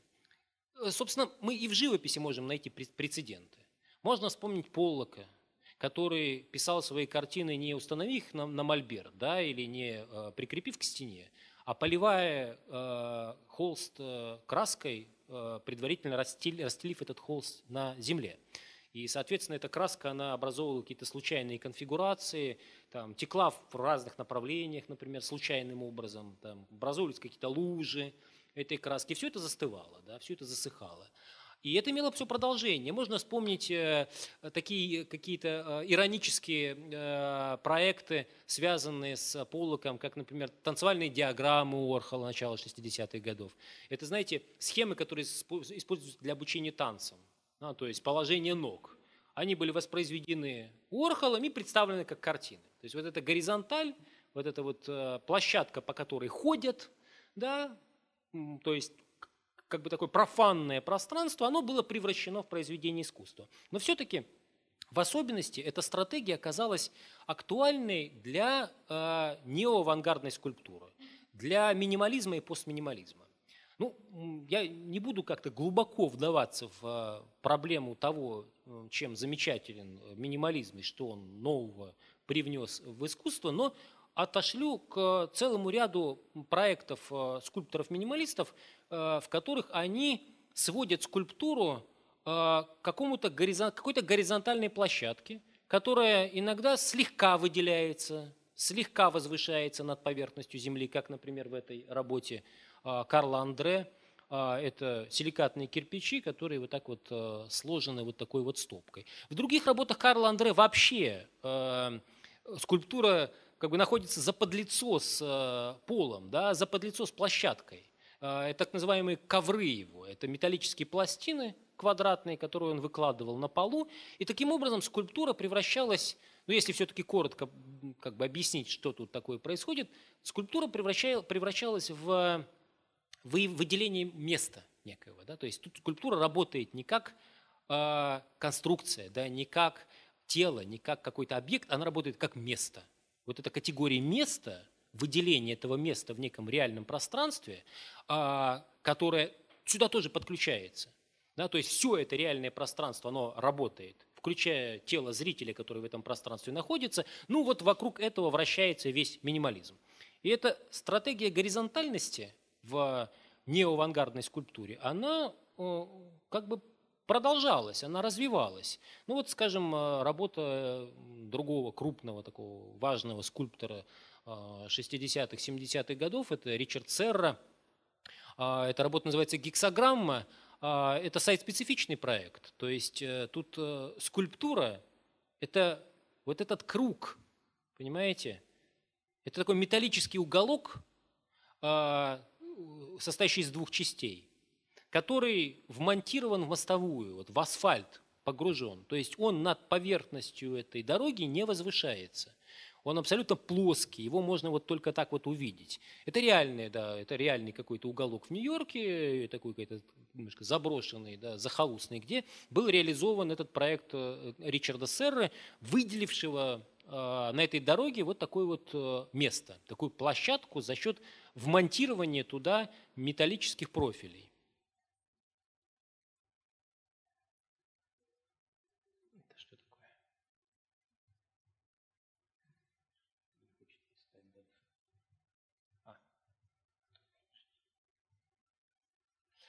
И здесь, кроме того, очень важную роль постепенно начинает играть а, понятие или категория энтропии в неоавангарде. Ну, у Карла Андре, я не скажу, что это так, а вот, например, у такого э, скульптора, как Роберт Смитсон, одного из первопроходцев э, ленд-арта, или как это еще называют, искусство земли, или земляные работы – вот это понятие приобретает генеративные значения. Ну, энтропия, как вы понимаете, это а, термин, который заимствован из физики, а, и который описывает э, вот, э, естественную закономерность, заключающуюся в том, что всякая система стремится к упрощению, к распаду, к ликвидации границы, разницы между собой и окружающей средой. Да, то есть там солнечная система остывает. А, если мы наберем в стакан горячую воду, то постепенно температура этой воды тоже снизится до комнатной температуры. То есть все стремится, стремится к такому уравниванию, так сказать. Да? А, и, конечно же, энтропия – это такая сила, которая традиционно воспринимается нами как а, враг искусства. Да? То есть искусство противостоит энтропии. Искусство создает какие-то предметы, которым обеспечена долгая, в идеале вечная сохранность. Да? Искусство э, хранится в особых условиях. Да? Художник противостоит энтропии. И такие виды искусства, как скульптура прежде всего, или архитектура, они в особенности, вот, так сказать, э, воспринимаются как противостоящие этим разрушительным, энтропийным каким-то силам, царящим в мире. А в скульптуре конца 60-х, 70-х годов художники, в частности Роберт Смитсон, как бы солидаризовались с э, энтропией, стали привлекать ее на свою сторону, стали как бы говорить от ее имени. Ну, вот как, скажем, в этом проекте э, Роберта Смитсона, он называется «Частично зарытый сарай», э, Тут, собственно, название проекта довольно полно описывает его содержание. Это был старый сарай, и по проекту Смитсона туда свозили землю и высыпали его на крышу этого сарая до тех пор, пока не лопнула балка. И вот на, в этот момент проект был как бы приостановлен. То есть дальше, по идее, все это должно было постепенно рушиться, ветшать, погружаться в землю. То есть Смитсон только запустил этот процесс разрушения. Ну, на самом деле этот проект был заморожен, да, законсервирован, но а вот этот нет. Вот этот не был законсервирован и не мог быть законсервирован. Это самая знаменитая работа Смитсона, наверняка а, кому-то или многим из вас она знакома. Это знаменитая а, спиральная дамба, Э, в Соленом озере в штате Юта. Это гигантский лендартистский проект. Тут по замыслу Смитсона был насыпан вот этот вал, не знаю, вот эта дамба в форме спирали. А, и затем этот проект был оставлен на произвол судьбы. А, и эта судьба, она как бы разворачивалась определенным образом, как известно, потому что со временем уровень воды в Соленом озере он поднялся, и это проект, эта дамба, она ушла под воду полностью. А потом произошло новое обмеление, и эта скульптура снова показалась э, над поверхностью воды, но уже покрытая кристаллами соли. Да, там очень высокая концентрация соли, и вот э, соль покрыла эту спиральную дамбу. То есть вот все эти какие-то естественные процессы, которые невозможно было предсказать, и которые в перспективе ведут к уничтожению этой работы, вот они тут и задействованы. Это не обязательно ландартистские проекты. Можно вспомнить, например, такого американского скульптора Гордона Матта Кларка, э, рано умершего 70-х годов художника, который э, распиливал здания, например, предназначенные под снос, да, или делал в них какие-то такие отверстия, часто игнорируя э, вот стоечно-балочную систему, то есть какие-то несущие стены, например, там э, разрезал, вот, или перекрытия, балки перекрытия, плиты перекрытия. Вот, и э, все это, конечно, были временные проекты, все это потом рушилось или специально это э, разрушали. Но вот эта вот как бы такая разрушительная работа времени, она одновременно производила скульптуры. Понимаете? То есть этот дом, он превращался в скульптуру, он сливался со скульптурой. Скульптура здесь становилась не какой-то объект, который внутри этого дома, например, мог бы быть выставлен. Скульптурой становилось все вот это пространство, включая эти негативы, то есть выпилы, пропилы, отверстия, дыры в этих, в этих стенах э, и полах. К чему я, собственно, клоню? Да к тому, что, собственно, э, Воробьевы э, находят в жизни очень точный и близкий аналог этим неоавангардным модернистским стратегиям. Вот этой, этой самой стратегии горизонтальности, как ее можно назвать. Потому что если мы пытаемся заняться такой, знаете, феноменологией блошиного рынка, то вот э, как бы мы его описали? Да? Блошиный рынок – это горизонтальное пространство.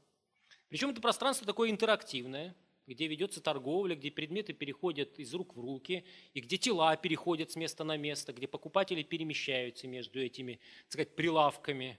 А, при этом, как я уже сказал, для образования прилавка достаточно выделить место всего-навсего. Вот как это пример у Карла Андре.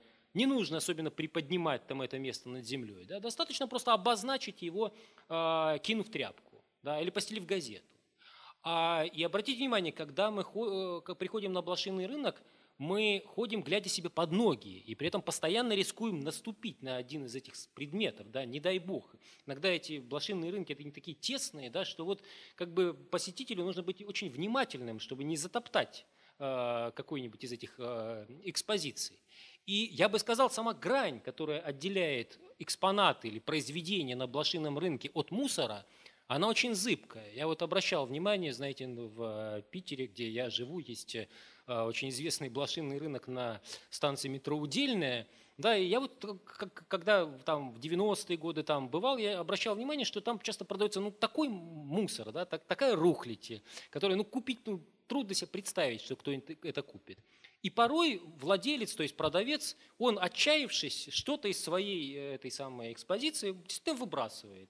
Вот. Ну, тут же рядом где-то. Вот образуется какая-то стихийная, спонтанная мусорная куча, и э, какая-то такая разница между ценным товаром и э, мусором, который из этого товара как-то выделился, да, провести крайне, крайне, крайне сложно. То есть вот такое энтропийное во многом э, пространство представляет собой э, блошиный рынок. Очень сильно отличается эта экспозиция от какого-то универмага, да, например, магазина или музея, где э, предметы представлены на высоте глаз, так, чтобы нам было удобно на них смотреть. Здесь вот это вот, да, у нас под ногами, мы почти топчем э, это пространство. Конечно, э, я говорю о том, что э, базар представляет собой цитату из истории модернизма, но ведь э, тут возникает двоякая ситуация. С одной стороны, художники находят такое место, такое пространство, которое позволяет э, реактуализировать некоторые модернистские стратегии, да, отослать нас к вот, этому, вот этой горизонтальной скульптуре, да, к каким-то этим модернистским приемам. Но с другой стороны, э, модернизм тут оказывается способом э, указать нам на то, что мы и так сто раз видели, но как бы не замечали. Да? То есть указать на такие аспекты нашего повседневного опыта, да, которые, э, которые становятся видимыми, как сказали бы формалисты, да, как сказал бы Шкловский какой-нибудь, да, э, за счет вот такого остранения, за счет того, что они показаны через призму модернистского опыта, через призму модернистского искусства. То есть тут происходит такая как бы реконтекстуализация такого социального, социального опыта, политического опыта – Потому что ведь работа Базара, она, конечно, не только о модернизме, она еще и о распаде Советского Союза, а она о том, как э, люди стали нести свои вещи вот, э, на продажу для того, чтобы обеспечить себе пропитание просто-напросто, да, как э, возникла какая-то такая стихийная новая вот эта экономика в начале 90-х годов. Это здесь, конечно, весь, все эти контексты здесь тоже задействованы. Конечно, все эти смыслы здесь тоже есть. Так же, как и вот в этой работе, а, к которой я хотел бы сейчас перейти. А, она называется «Забор», просто-напросто. А, она выполнена на рубеже 2000-х и 10-х годов. То есть еще в 2004 году на самом деле была сделана первая фотография, которая послужила стартовой Э, точкой такой да, для развития этого проекта. Да, а потом он как-то стал развиваться. Что тут такое? Что это за э, работа? Что здесь происходит? Ну вот первая фотография, которая легла в основу этого проекта. Это, как видите, действительно забор чей-то. Э, его художники обнаружили на окраине города Алматы. И этот забор Э, построен из жестяных щитов с изображением гербов советских республик, бывших советских республик. То есть я так это называю про себя приватизированный железный занавес. Э, где-то когда-то это, эти железные гербы были выставлены, они символизировали вот, так сказать, э, это братство союзных республик, но они стали не нужны, союз распался, а, и кто-то вот а, овладел, приватизировал эти э, советские гербы и построил себе просто э, забор а, своего частного дома, окружил свой частный дом этими э, гербами советских республик. Вот так вот была сделана эта фотография, а потом Воробьевы стали фиксировать, что там происходит, какие изменения происходят с этим забором. И вот так вот выглядит инсталляция в целом. То есть э, тут вот представлены а, фотография забора в его первоначальном состоянии на подиуме внизу. Здесь еще присутствует такая фотодокументация, где этот э, забор снят э, в перспективе на более поздней стадии его. А центральный элемент этого, этой инсталляции – это три крупноформатные фотографии, показывающие три разных состояния одного герба. Сейчас я покажу эту часть отдельно. Вот так это, это выглядит. То есть эти три фотографии, они сделаны с э, довольно большими, большим промежутком времени, каждая. Здесь на первой фотографии мы видим герб относительно еще хорошей сохранности, он еще э, как бы более-менее читается. А на второй фотографии его начинает проедать ржавчина, как видите, и он уже теряет практически э, форму герба, она уже едва-едва прочитывается. А на третьей фотографии мы видим, как владелец, видимо, в тщетной попытке приостановить этот процесс эрозии, покрасил забор зеленой краской. Но ржавчина все равно продолжает пробиваться через этот зеленый цвет, через эту зеленую краску, но уже, конечно, а, очертания герба там, если заранее не знать, прочитать, наверное, невозможно. Это такое вот а, как бы некое бесформенное, бесформенное, непонятное а, ржавое пятно. Ну, конечно, можно остановиться на этом зеленом цвете, да, можно вспомнить о том, что это цвет ислама, например. Да?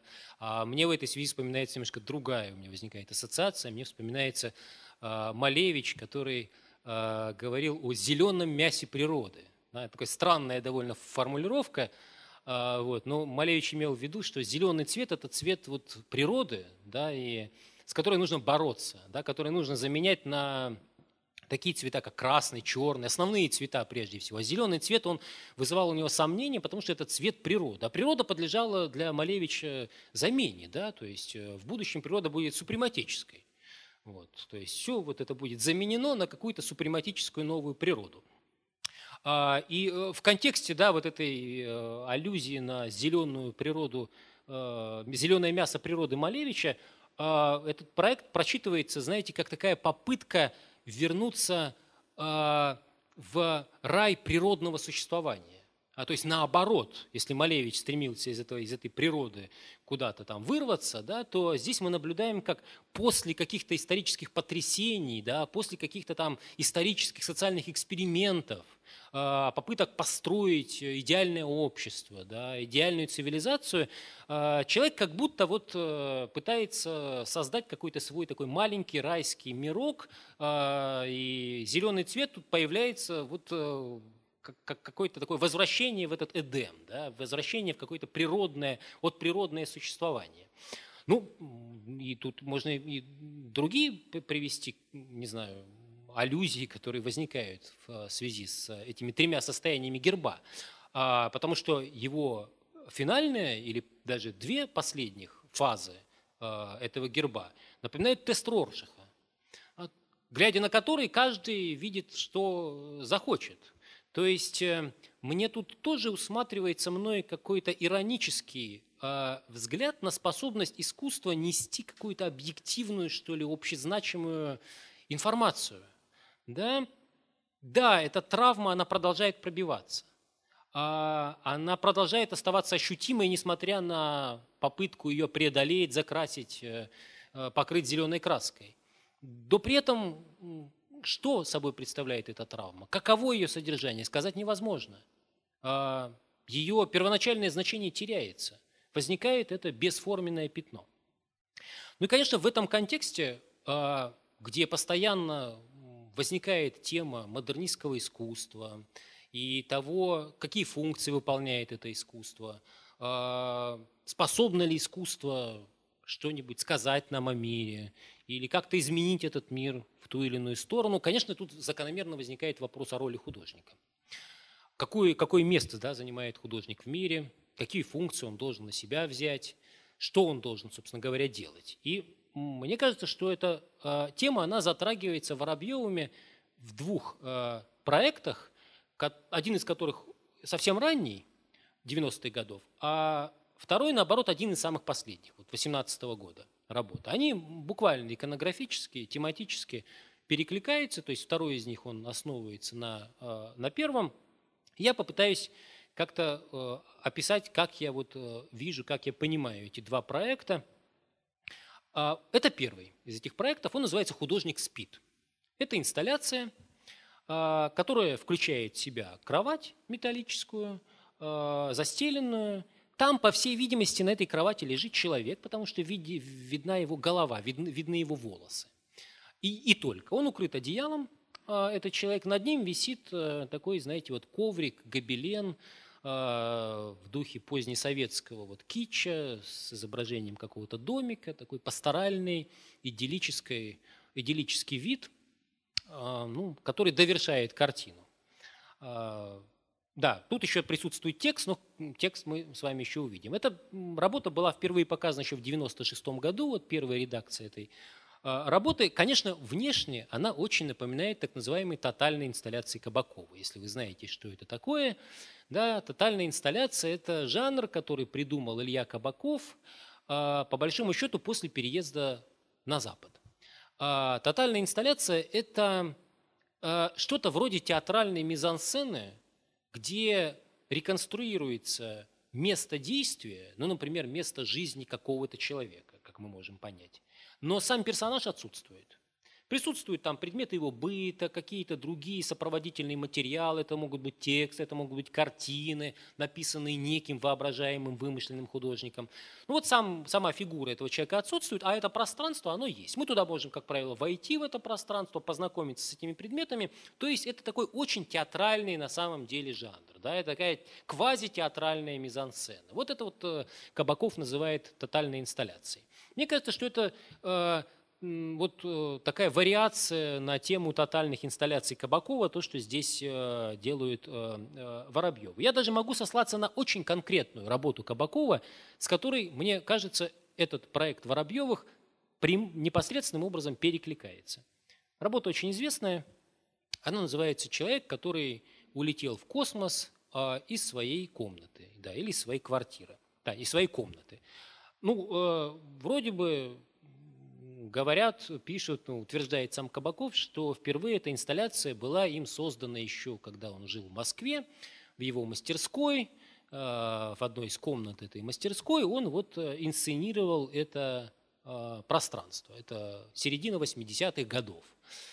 Ну, понятно, что это первая версия этой инсталляции, она была утрачена, но после миграции Кабаков, конечно, ее воспроизвел и вот в таком виде она сейчас известна и существует, уж не помню, где она там сейчас хранится. А что это за работа?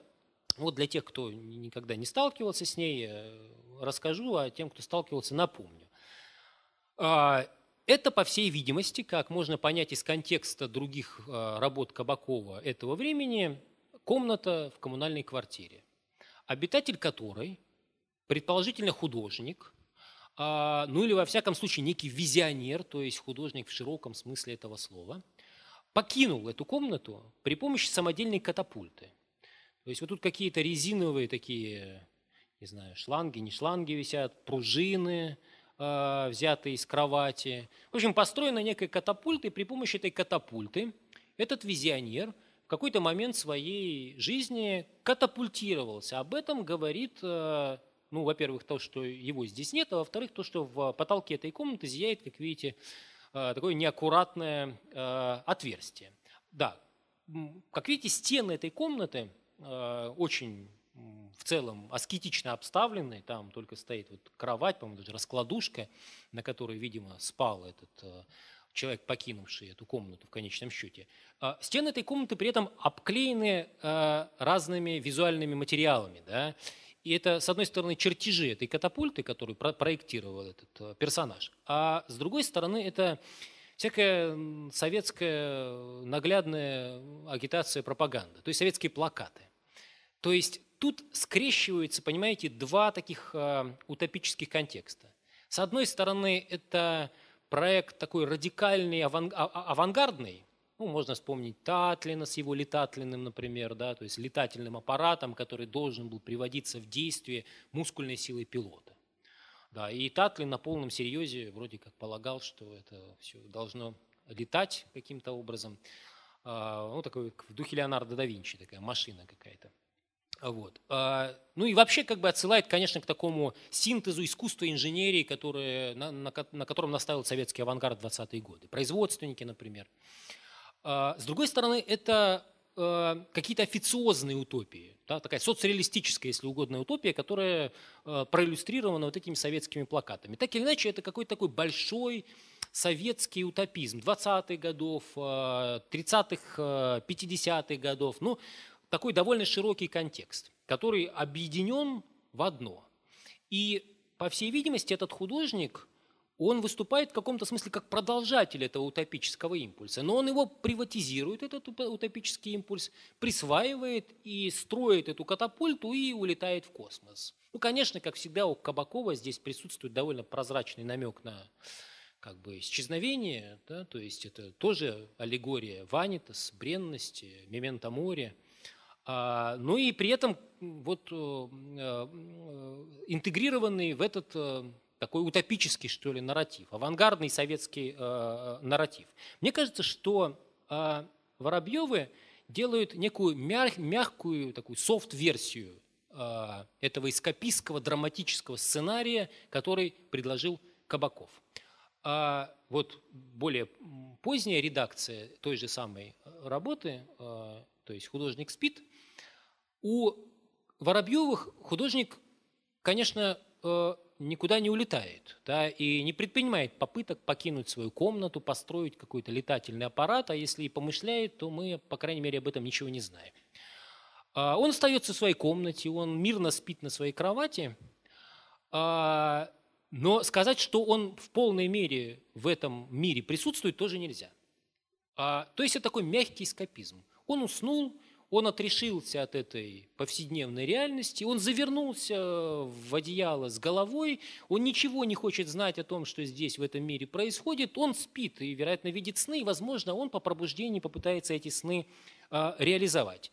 Как всегда, да, или как часто бывает у Воробьевых, э, работа включает в себя, в данном случае вот прям такие буквально включает сопроводительный текст. Ну, на экране, я полагаю, он не очень хорошо виден, поэтому я вам его э, прочитаю. Этот текст очень недвусмысленно вот, говорит о том, что Воробьевы думают в отношении места художника в мире. А художник спит. Будить его, трясти, призывать соответствовать времени – одно из бесполезнейших занятий. Тот же, кто вечно не дремлет, у, когда, у кого всегда ушки на макушке, нос по ветру и ремесло на готове, почему-то мало кого устраивает.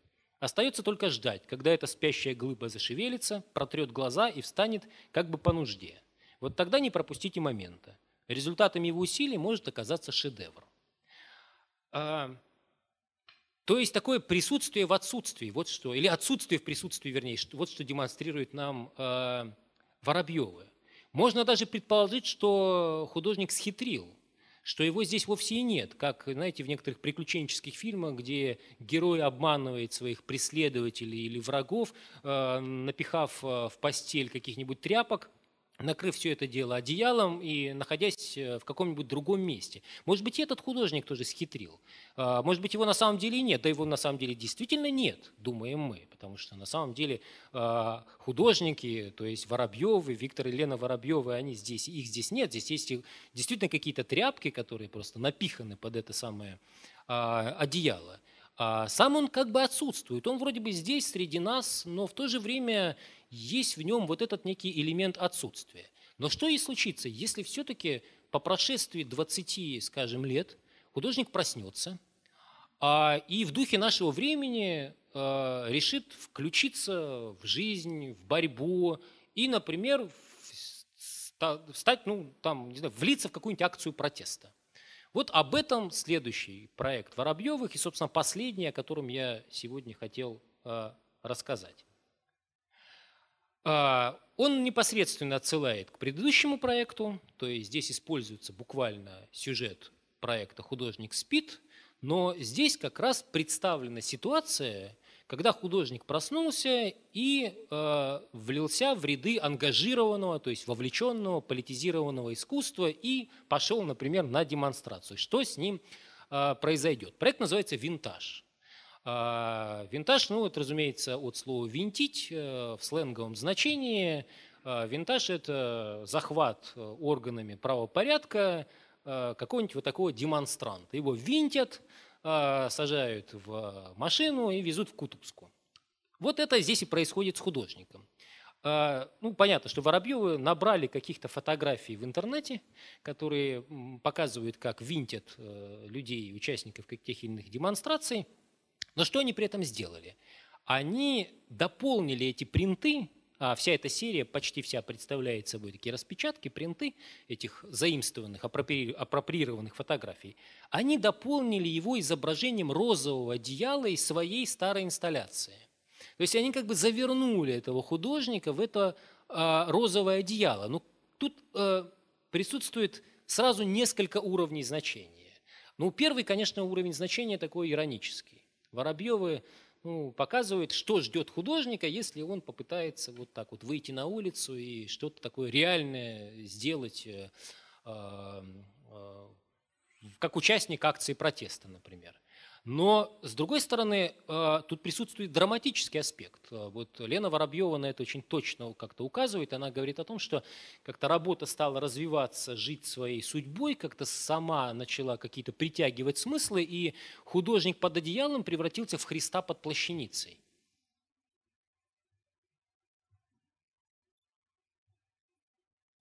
Поэтому этот проект включает вот такую еще работу, то есть здесь есть действительно какая-то ткань, да, вот эта отсылка к э, плащанице, вероятно, и вообще к этой теме какого-то покрова, да, вот это как бы попытка завернуть, спасти, э, укрыть э, и там при этом в центре распечатана эта фотография, ну то есть присутствует этот вот как бы универсальный мотив. Но мне как такому закоренелому формалисту, да, а, в этой работе видится еще одно значение, которое мне так кажется главным. Третье значение, третий смысл. И этот смысл, он связан вот с этим самым одеялом. Потому что видите, что тут как бы происходит? А, это одеяло, оно перекочевывает из одной работы в другую, из одного листа в другой, и оно очень, оно, оно очень выделяется а, вот в этом контексте черно-белой такой распечатки. Э, это реалистического такого постфотографического изображения.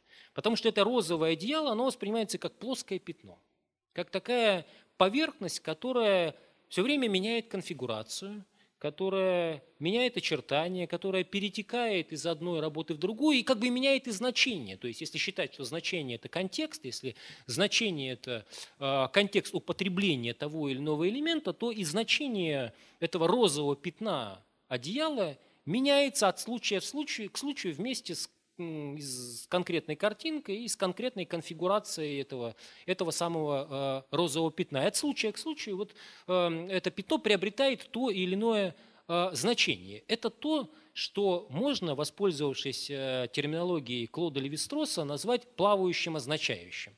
У Левистроса есть такая концепция – ну, не знаю, насколько адекватно и правильно ее понимаю, но попытаюсь в меру своего понимания и вам тоже а, ее изложить и а, объяснить. Левистрос обратил внимание, да, напомню, что Левистрос – это французский антрополог, структуралист. Он обратил внимание на то, что в, в разных языках присутствуют такие слова, которые значат непонятно что, которые принимают разные значения от случая к случаю. Э, ну, конкретным поводом для него послужило э, понятие мана из малайского языка. Ну, мана это вроде бы как бы некая энергия, да, мана это вроде бы как бы некая магическая сила. Так, по крайней мере, традиционно это э, интерпретировалось антропологами. А Левистрос посмотрел на это вот с такой структуралистской точки зрения, и он предложил рассматривать э, манна как некое плавающее означающее, как означающее, которое может принимать разные значения в связи со следующим. Левистрос говорит о том, что мы, а, мы имеем некий комплекс означающих, а означающие, ну, не знаю, представляете, что это да, такая лингвистическая да, семиотическая терминология, наверное, стоит э, хотя бы в двух словах сказать. Да, ну, э, это восходит к концепции Фердинанда де Сосюра, да, э, лингвиста, который рассматривал знак как включающий в себя два элемента – означающее и означаемое. Означающее – это материальный элемент знака, а означаемое – это идеальный компонент знака. То есть означающее – это, например, звуки слова. Я произношу слово, слово состоит из звуков, есть звуки материальные, то есть вот это означающее. Э, этот набор звуков, он обозначает некое понятие.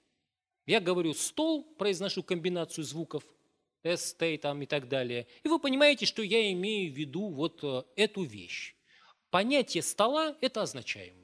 Означающее – это звуки или это может быть письменная речь, неважно. Да, означаемое – это, это, понятие, э, э, это понятие, и они между собой связаны. Так вот, Левистрос рассуждает следующим образом. Он говорит, что э, человечество имеет дело с огромным комплексом означающих. То есть все в этом мире в сущности является означающими. Каждая вещь в этом мире, она что-то означает. Да? Она имеет некие значения. Но какие – мы не знаем. То есть кое-какие означаемые мы знаем, но далеко не все. Левистрос предлагает такую метафору. Он предлагает представить себе, что у нас есть карта некой территории, и она нам дана с самого начала.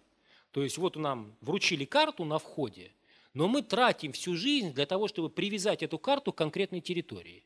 Ну, то есть у нас есть карта, но вот чему соответствуют те или иные там, вот эти значки, пометки, там, какие-то места на этой карте, в реальности мы не знаем. И мы тратим всю жизнь, человечество тратит всю жизнь на то, чтобы закрепить какие-то означаемые за какими-то означающими. Наука стремится этот процесс как бы стабилизировать, дисциплинировать. То есть наука исходит из того, что некоторые означающие прочно закреплены для, за определенными означающими. Да, то есть мир там состоит из атомов, например, включая этот самый стол, например. Полагает наука. Это вот такая бесспорная истина. И так далее. Существует прогресс. Прогресс знания. Знания все время пополняются. Отношения означающих и означаемых все время пересматриваются. То есть э, а, мы считали, что вот эта земля плоская, то есть вот эта означающая земля плоская, а потом оказалось, что она там шарообразная, например. Да? То есть значение поменялось. То есть этот процесс, то есть, э, отношения между означающими и означаемыми на самом деле нестабильны. Но наука стремится их стабилизировать или, как говорит Левистрос, дисциплинировать, по крайней мере, частично, потому что, ну, как бы иначе невозможно, невозможно существовать. Наука, которая основана на здравом смысле, точно так же, как и здравый смысл, исходит из того, что за какими-то означающими закреплены прочные означаемые, что какие-то означающие значат что-то вот со всей определенностью. А искусство имеет дело с неким избытком означающих. Вот с тем самым избытком, за которым не закреплены никакие значения определенные. Эти означающие что-то значат, спору нет. Но что именно, мы как бы не знаем в точности. Есть некий избыток означающих, и он в искусстве символически репрезентируется. Вот, этот, и, как бы вот это избыточное означающее, которое Левистрос да, называет плавающим означающим. А, и а, процитирую его слова. Простая форма, или точнее символ в чистом виде, способны принимать любое символическое содержание. И вот мне кажется, что это розовое одеяло или розовое пятно в этом проекте есть не что иное, как э, плавающее, означающее модернизма. Ну вот то, что я хотел э, сегодня рассказать и показать. А если какие-то возникли вопросы, а я надеюсь, что они возникли, я буду рад ответить.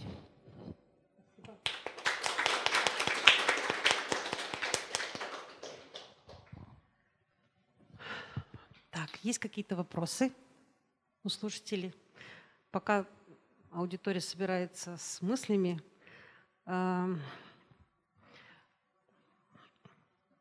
мне э, как-то это было очень интересно и очень перформативно, то есть сам как бы процесс рассуждения он доставлял удовольствие. Спасибо. Хотя вот сейчас трудно все сразу так вот концептуально раз и описать. Но вот мне захотелось спросить у вас, говоря об этих художниках, то есть вы как будто солидаризируетесь с их позицией, ну так это прозвучало.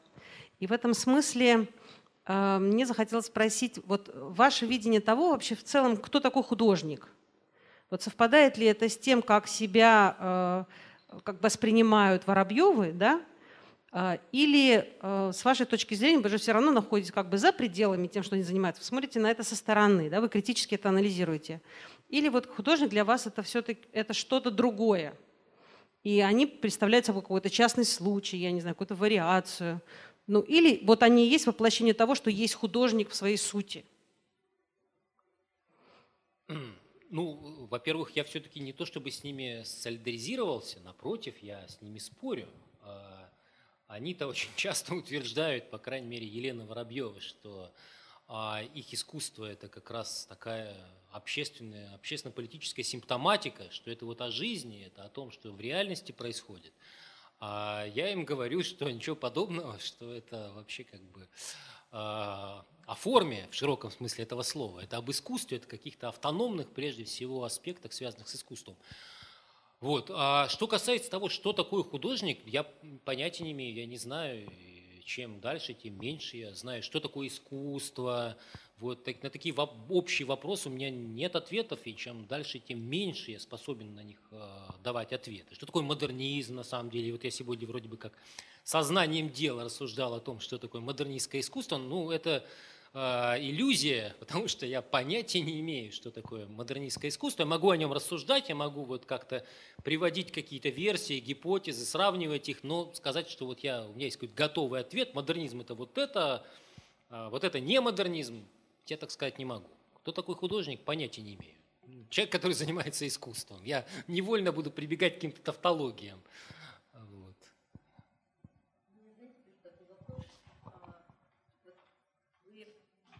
Когда интерпретировали работы э, Воробьевых, вы все время говорили, что это ирония, что это некий такой вот э, как бы юмор. Да?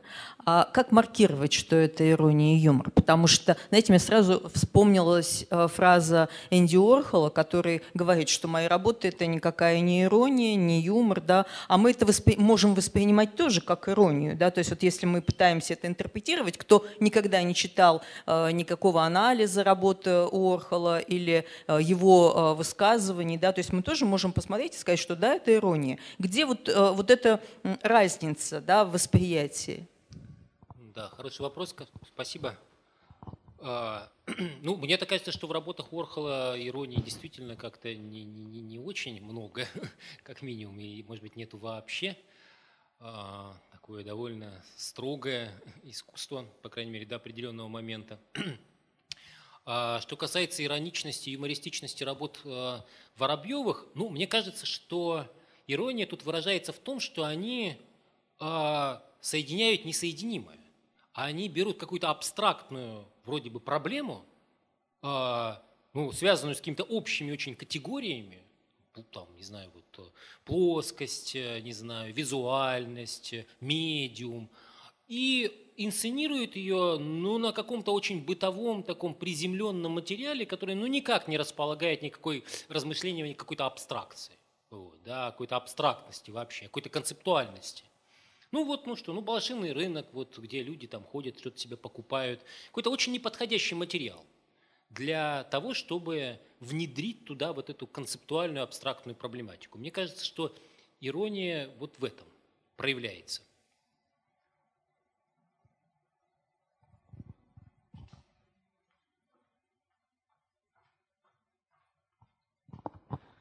Um, собственно, я хотел ну, для себя понять и задать вопрос. А, то есть, получается, смысл работы художников-модернистов – это произвести пространство для домыслов и трактовок или ну, как? То есть так получается? Ну, ну, в общем-то, это можно сказать о любом искусстве. Любое искусство производит какое-то пространство для домыслов, трактовок, э, для какого-то производства смыслов, короче говоря. Я не думаю, что это уникальная задача модернистского искусства. Ну, просто, грубо говоря, к чему? То есть вот у вас достаточно большой э, есть э, ну, там, бэкграунд, да, там, понимание искусства и всего прочего, да, то есть вы говорите вот это на то, на то, на то, на то. А, допустим, я вижу, ну, ну что-то другое, э, то есть исходя из своего жизненного опыта. И, ну, типа, правильно ли это искусство понимаю или неправильно? Нет, неправильно. А, в понимании искусства нужно исходить а, не только из своего жизненного опыта, и в первую очередь не из своего жизненного опыта, а нужно исходить из опыта самого искусства. У искусства есть опыт определенный. И вот из него нужно исходить. И тогда вот э, все встает на свои места. Это не значит, что для вашего, я так вот как-то радикализовал, что ли, свой э, ответ, придал в радикальную форму. Это не значит, что вашему опыту или моему опыту нет места в искусстве. Конечно, есть. но он приобретает смысл, лишь будучи пропущенным через опыт самого искусства. Есть, получается, рефлексируя реальность, искусство одновременно рефлексирует само себя. И только в таком случае оно искусство. Конечно. А, я по очереди поднимаемых рук. Спасибо, очень интересная лекция. Можно я продолжу ту же тему иронии? Как бы вот вы начали с идеи о том, что современные практики искусства описываются словом исследование. Художник проводит исследование, а, там такое, секое, этакое в той или иной форме. Вот, а чем тогда занимается зритель? Вот какие новые слова, а, какой новый вокабуляр складывается вокруг описания того, чем зритель должен заниматься, учитывая вашу последнюю реплику о том, что э, любое искусство может быть интерпретировано только исходя из истории этого самого искусства. Да, То есть ну, прямой связи между зрителем и как бы каким-то объектом теперь быть в принципе не может. И, соответственно, искусство в простоте не случается. Всегда будет какая-то доля иронии э, художника по отношению к зрителю или зрителя по отношению к объекту, который ему представлен. И тогда чем, как бы вот каким языком мы можем описать то, чем занимается зритель или может или должен заниматься в этом случае?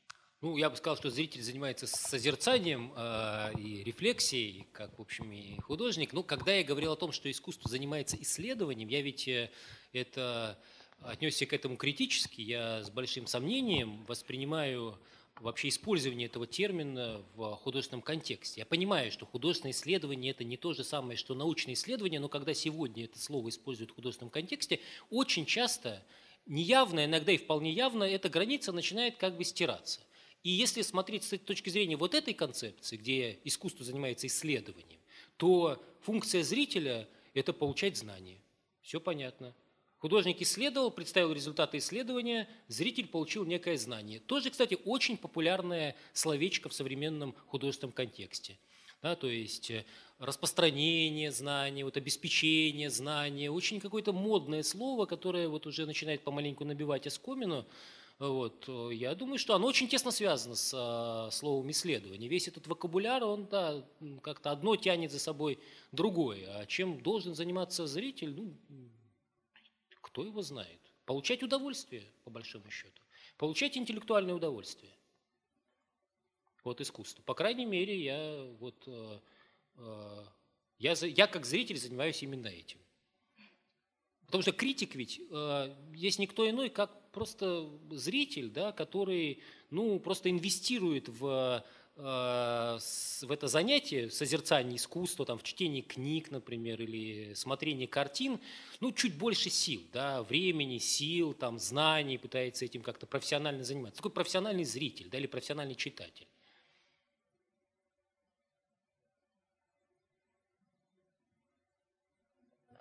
Но принципиальной разницы между обычным зрителем и критиком, на мой взгляд, нет. А, можно? Э, во-первых, я хотела сказать большое спасибо за лекцию. И ну, у меня такой вопрос. Э, пока вы анализировали представленные работы, вы в большинстве своем говорили о вот этом вот соотношении плоскости, плоскостей, объемов, э, но Получается, ведь основ... одна из особенностей художественной выразительности большинства представленных объектов, будь то э, фотография или же проект «Базар», заключается непосредственно в найденности этого этого объекта, э, этой ситуации, в которой э, получается пейзаж, можно просмотреть через другой представленный пейзаж, но вы не останавливались отдельно на факте этой найденности? И мне, следовательно, стало интересно, имеет ли это какое-то значение, то, что этот объект найден для худ... Ну, вот, такой вопрос. Спасибо. Да, спасибо, понятно. Ну, конечно, имеет. Вот, и, как я сказал, вот в этом заключается а, отчасти ирония и юмор. В том, что модернизм как будто находится там где угодно пейзаже, на блошином рынке, на заборе. Вот, э, и там вся какая-то модернистская проблематика, она вот как будто инсценируется на таком бытовом апроприированном каком-то найденном материале. Поэтому, конечно, это имеет ключевое такое структурное значение в этих проектах. Вот этот факт найденности. Можно да, вопрос задавать? Э, добрый вечер. Тоже хочу поблагодарить вас за лекцию. У меня возник такой вопрос. Может ли модернистское искусство быть э, в отрыве от концепции этого искусства? Ну, то есть вы, когда рассказывали сейчас о работах, вы всегда говорили о каком-то пояснительном тексте, о каких-то концепциях. И то есть если раньше ну, какую-то историю, картину можно было понять по сюжету, по описанию, ну, без описания, без, ну, без знания истории, даже ну, как-то на каком-то интуитивном уровне, то сейчас, вот, э, если мы говорим о искусстве модерна, можно ли понимать э, модернистское искусство без его концепции, без прочтения концепции? Да, понятно, понятно, спасибо. А, сложный на самом деле вопрос. То есть он на первый взгляд кажется вроде бы ответ на него простым, а при более каком-то большем приближении все кажется не, не, не, не так просто. Потому что мне не кажется, что классическое искусство, оно не требует сопровождения. Наоборот, ровно наоборот. Что вы можете понять, э, глядя на картину, ну не знаю, «Клятва Горациев», если вы не знаете этого сюжета из римской истории? Ну да, там есть какой-то порыв, вот там, да, какие-то плачущие женщины. Ну что это, о чем это, почему не плачут? А между тем, для понимания этой картины все эти моменты важны.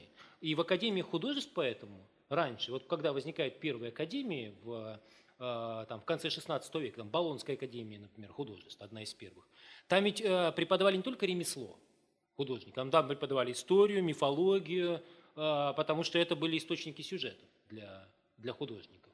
Да, ну, понятное дело, это античная, античная история, это э, библейский текст – то есть классическое искусство, оно все пронизано, пронизано нарративами всевозможными. За этим стоят э, определенные концепции, конечно же.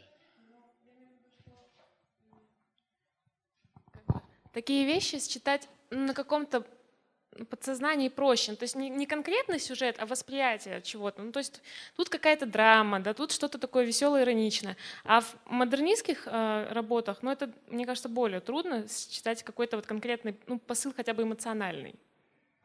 Ну, ну, для меня, честно говоря, немножко вот это противопоставление модернизма и классического искусства, ну, уже потеряло актуальность. Вот честно. Мне, да, я часто слышу, когда люди говорят, что модернистское искусство там сложное, например. А мне кажется, что классическое искусство сложное. Да, мне я не вижу какой-то принципиальной сложности там, в абстрактной живописи, например. А вот. А мне кажется, что Веласкес сложен. Я думаю, что люди, которые утверждают, что ну Веласкес и Рембранта я понимаю, а вот там Малевича не понимаю, ну это вообще это о чем они говорят. Малевич по сравнению с Веласкесом и Рембрандтом это ребенок просто, это это какая там сложность? Там все понятно, там в двух словах можно объяснить. А объяснить Рембранта, ну, я не взялся бы. Вот почему? Почему это великая живопись? Или там Гойю объяснить? Ну, вот невозможно. Поэтому для меня вот это вот как-то принципиальная грань между классическим и неклассическим искусством вот по, по, по, по критерию там сложности или требует объяснения не очень работает. Да, в современном искусстве очень часто, конечно, а, и, наверное, вы прежде всего именно это имели в виду. Очень часто произведение, конкретный, например, художественный объект, он является частью какого-то более широкого контекста. Он является частью какого, какой-то практики. Ну, например, там, очень, например, целесообразно рассматривать, скажем, э, там, конструктивизм или производственное искусство, сюрреализм не как комплекс, набор произведений, там, картин, стихотворений, скульптур и так далее, а как некие практики. И некоторые из этих практик приводили к э, появлению скульптур, картин стихотворений, а другие не приводили. А некоторые из этих практик были, функционировали как какие-то ритуалы, например. Ну, там сюрреалисты ходили на блошиный рынок, играли в изысканный труп э, и занимались какими-то такими вещами. Вот, которые обретают смысл в контексте деятельности сюрреализма, в контексте того, что написано в манифесте сюрреализма, в контексте вот этой идеологии. То есть тут произведением является, строго говоря, вот э, не отдельное стихотворение, а вот этот контекст. Поэтому да, это искусство, которое требует знания контекста, требует этого знания этого сопровождения, вот этой легенды, так сказать, которая была придумана, сочинена самими э, художниками. Но иногда, иногда просто мне кажется, что просто у зрителей не хватает какого-то ключа, какого-то толчка вот для того, чтобы понять, как смотреть, на что смотреть, на что обращать да. внимание вот, в том или ином э, случае, в том или ином искусстве. Вот, э, там. Для меня долгое время, например, там минимализм был непонятен. Это что такое? Это вообще о чем это искусство? Как оно устроено? Как оно работает? И я вижу, что многим, многие думают, что минимализм это, ну, это та же геометрическая абстракция, это, грубо говоря, тот же Мандриан или Малевич, ну, только вот как-то более радикальные, может быть, упрощенные. Ну, на самом деле это же не так, на самом деле просто нужно как-то понять, на что обращать внимание, на что смотреть, как это функционирует. И все как-то встает на свои места. Нужно.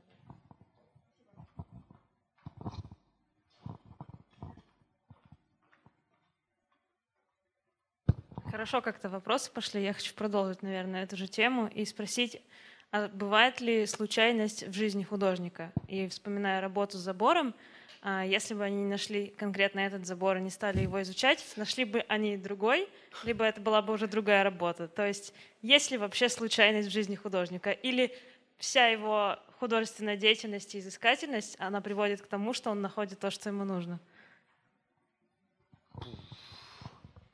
Ну, думаю, что есть какие во всем. Ну, Конечно, есть. это на него в конечном счете, на то, что он делает? Думаю, что влияет. Думаю, ну если вы знаете, э, насколько мне известно, я не биолог, но я знаю, что в современной теории эволюции очень распространена точка зрения, что в эволюции было очень много случайностей, да? То есть очень много было каких-то моментов, когда все могло пойти вообще по-другому. И лишь какая-то незначительная вот э, случайность, она привела к тому, а а не к другому последствию. Конечно, просто это все накапливается, да, и Э, эти, эти как бы какие-то вилки, да, развилки, они могут быть очень определенными, они не любые. Вот. Но коль скоро даже в природной эволюции, в истории в человеческой случайность играет роль, то что же говорить о художнике? Что же, не человек, что ли?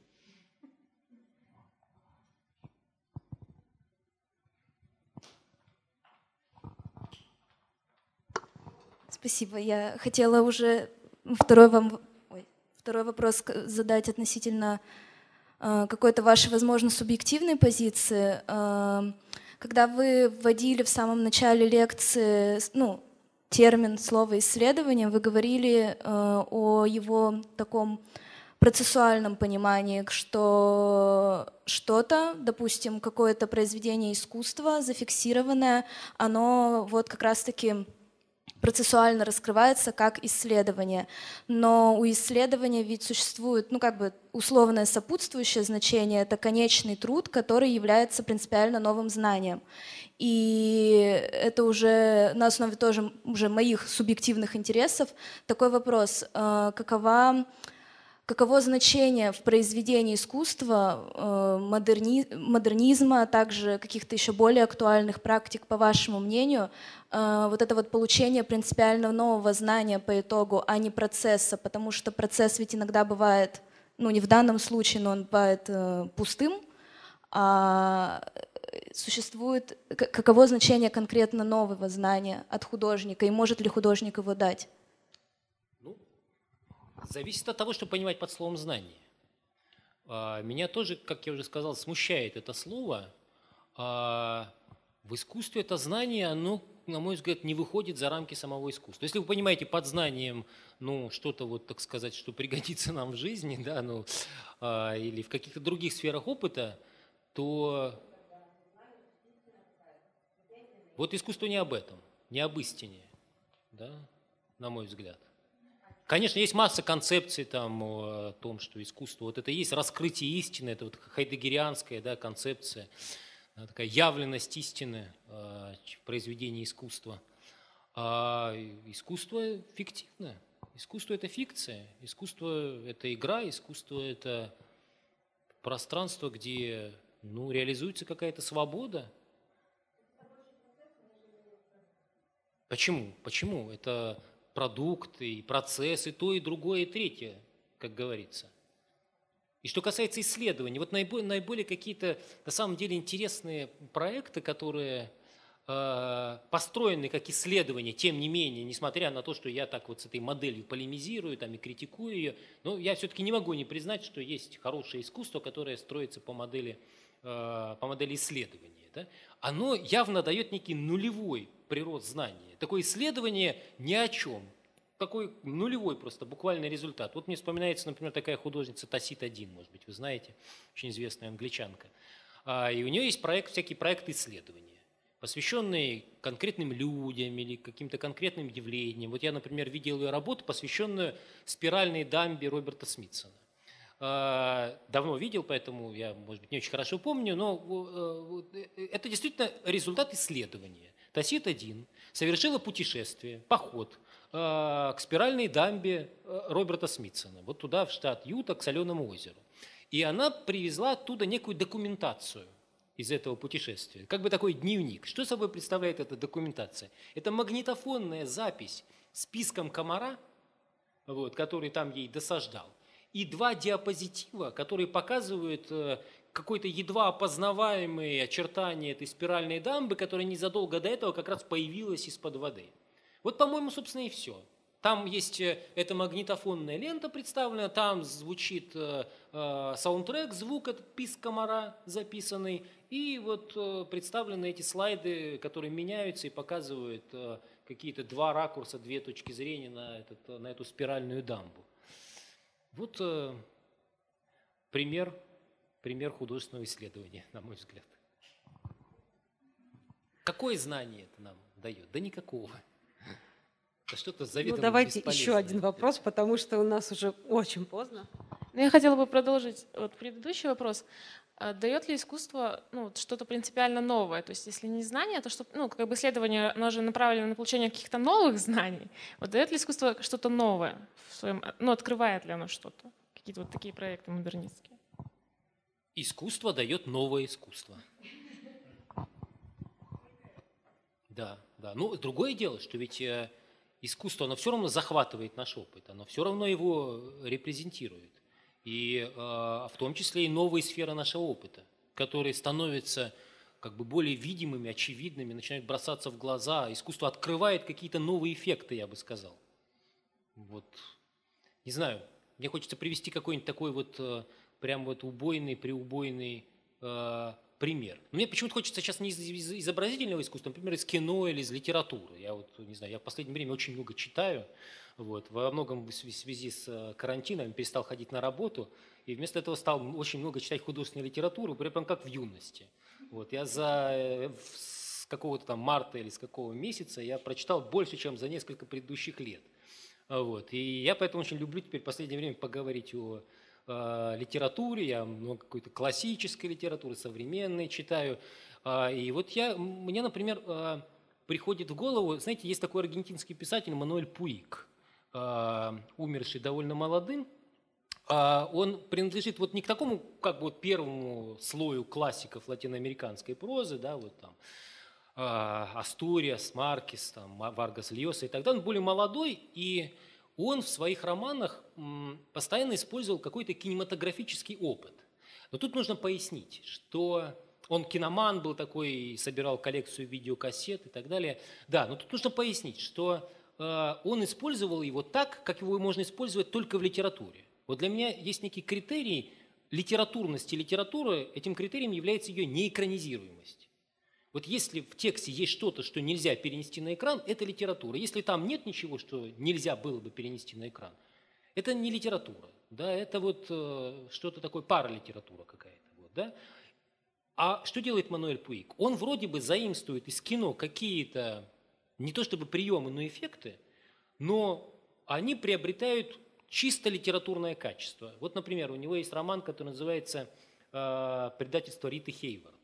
И там, насколько я помню, первая часть этого романа – это как бы диалоги разных персонажей, но при этом они перемешаны таким образом, что нам не сообщается, кто произносит какую реплику. Это такой сплошной текст. Вот. Э, то есть, как если бы, как если бы мы слышали какие-то вот звуки, но мы не видим, не видим, и нам не дается описание соответственно. Как если бы мы слышали, например, фильм, который идет в другой комнате. Вот. Ну, при этом мы бы, конечно, могли бы по голосам, по крайней мере, различить персонажей. А у Мануэля Пауига, поскольку это литература, это письмо, это текст, мы этого делать не можем. И эффект возникает очень странный, очень своеобразный. Или другой, вот у него есть роман, который называется «Поцелуй женщины-паука», и там тоже возникает очень странный э, жанр, вообще этот роман, он в основном состоит из диалогов, которые ведут между собой двое заключенных, помещенных в одну камеру. Причем один из этих заключенных это революционер, а другой заключенный это подсаженный к нему, ну вот как бы, чтобы его разговорить, вот такой пожилой гомосексуалист. И этот пожилой гомосексуалист, он киноман. И он начинает своему сокамернику от нечего делать рассказывать фильмы. Это как вам объяснить? Вот э, я еще застал в силу возраста такую, наверное, эпоху, когда фильмы рассказывали. Сейчас, наверное, это уже жанр отживший, такой устный, полуфольклорный, постфольклорный жанр. Рассказанный фильм, когда там в школе, например, мы друг другу рассказывали фильм. Потому что посмотреть было там э, сложно, ты человек был привязан к программе телепередач или к программе в кинотеатре, и поэтому э, люди пересказывались друг другу фильмы. И Мануэль Пуйк использует вот это. Он пересказывает фильмы, причем первый из этих фильмов – это настоящий фильм, реально существующий, по-моему, «Женщины-кошки». Э, да, «Женщины-кошки». А второй фильм – это придуманный им фильм, которого на самом деле не существует, но который при этом навеян реальными фильмами Третьего Рейха. В общем, такая очень странная смесь, которая производит совершенно взрывной, неожиданный, художественный, но при этом чисто литературный, укорененный в медиуме слова, в медиуме литературы эффект. Вот в живописи то же самое.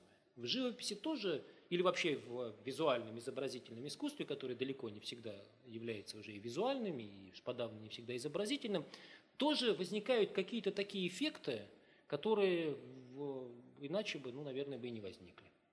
Но в то же время иногда они просто заимствуются, заимствуются из повседневного опыта.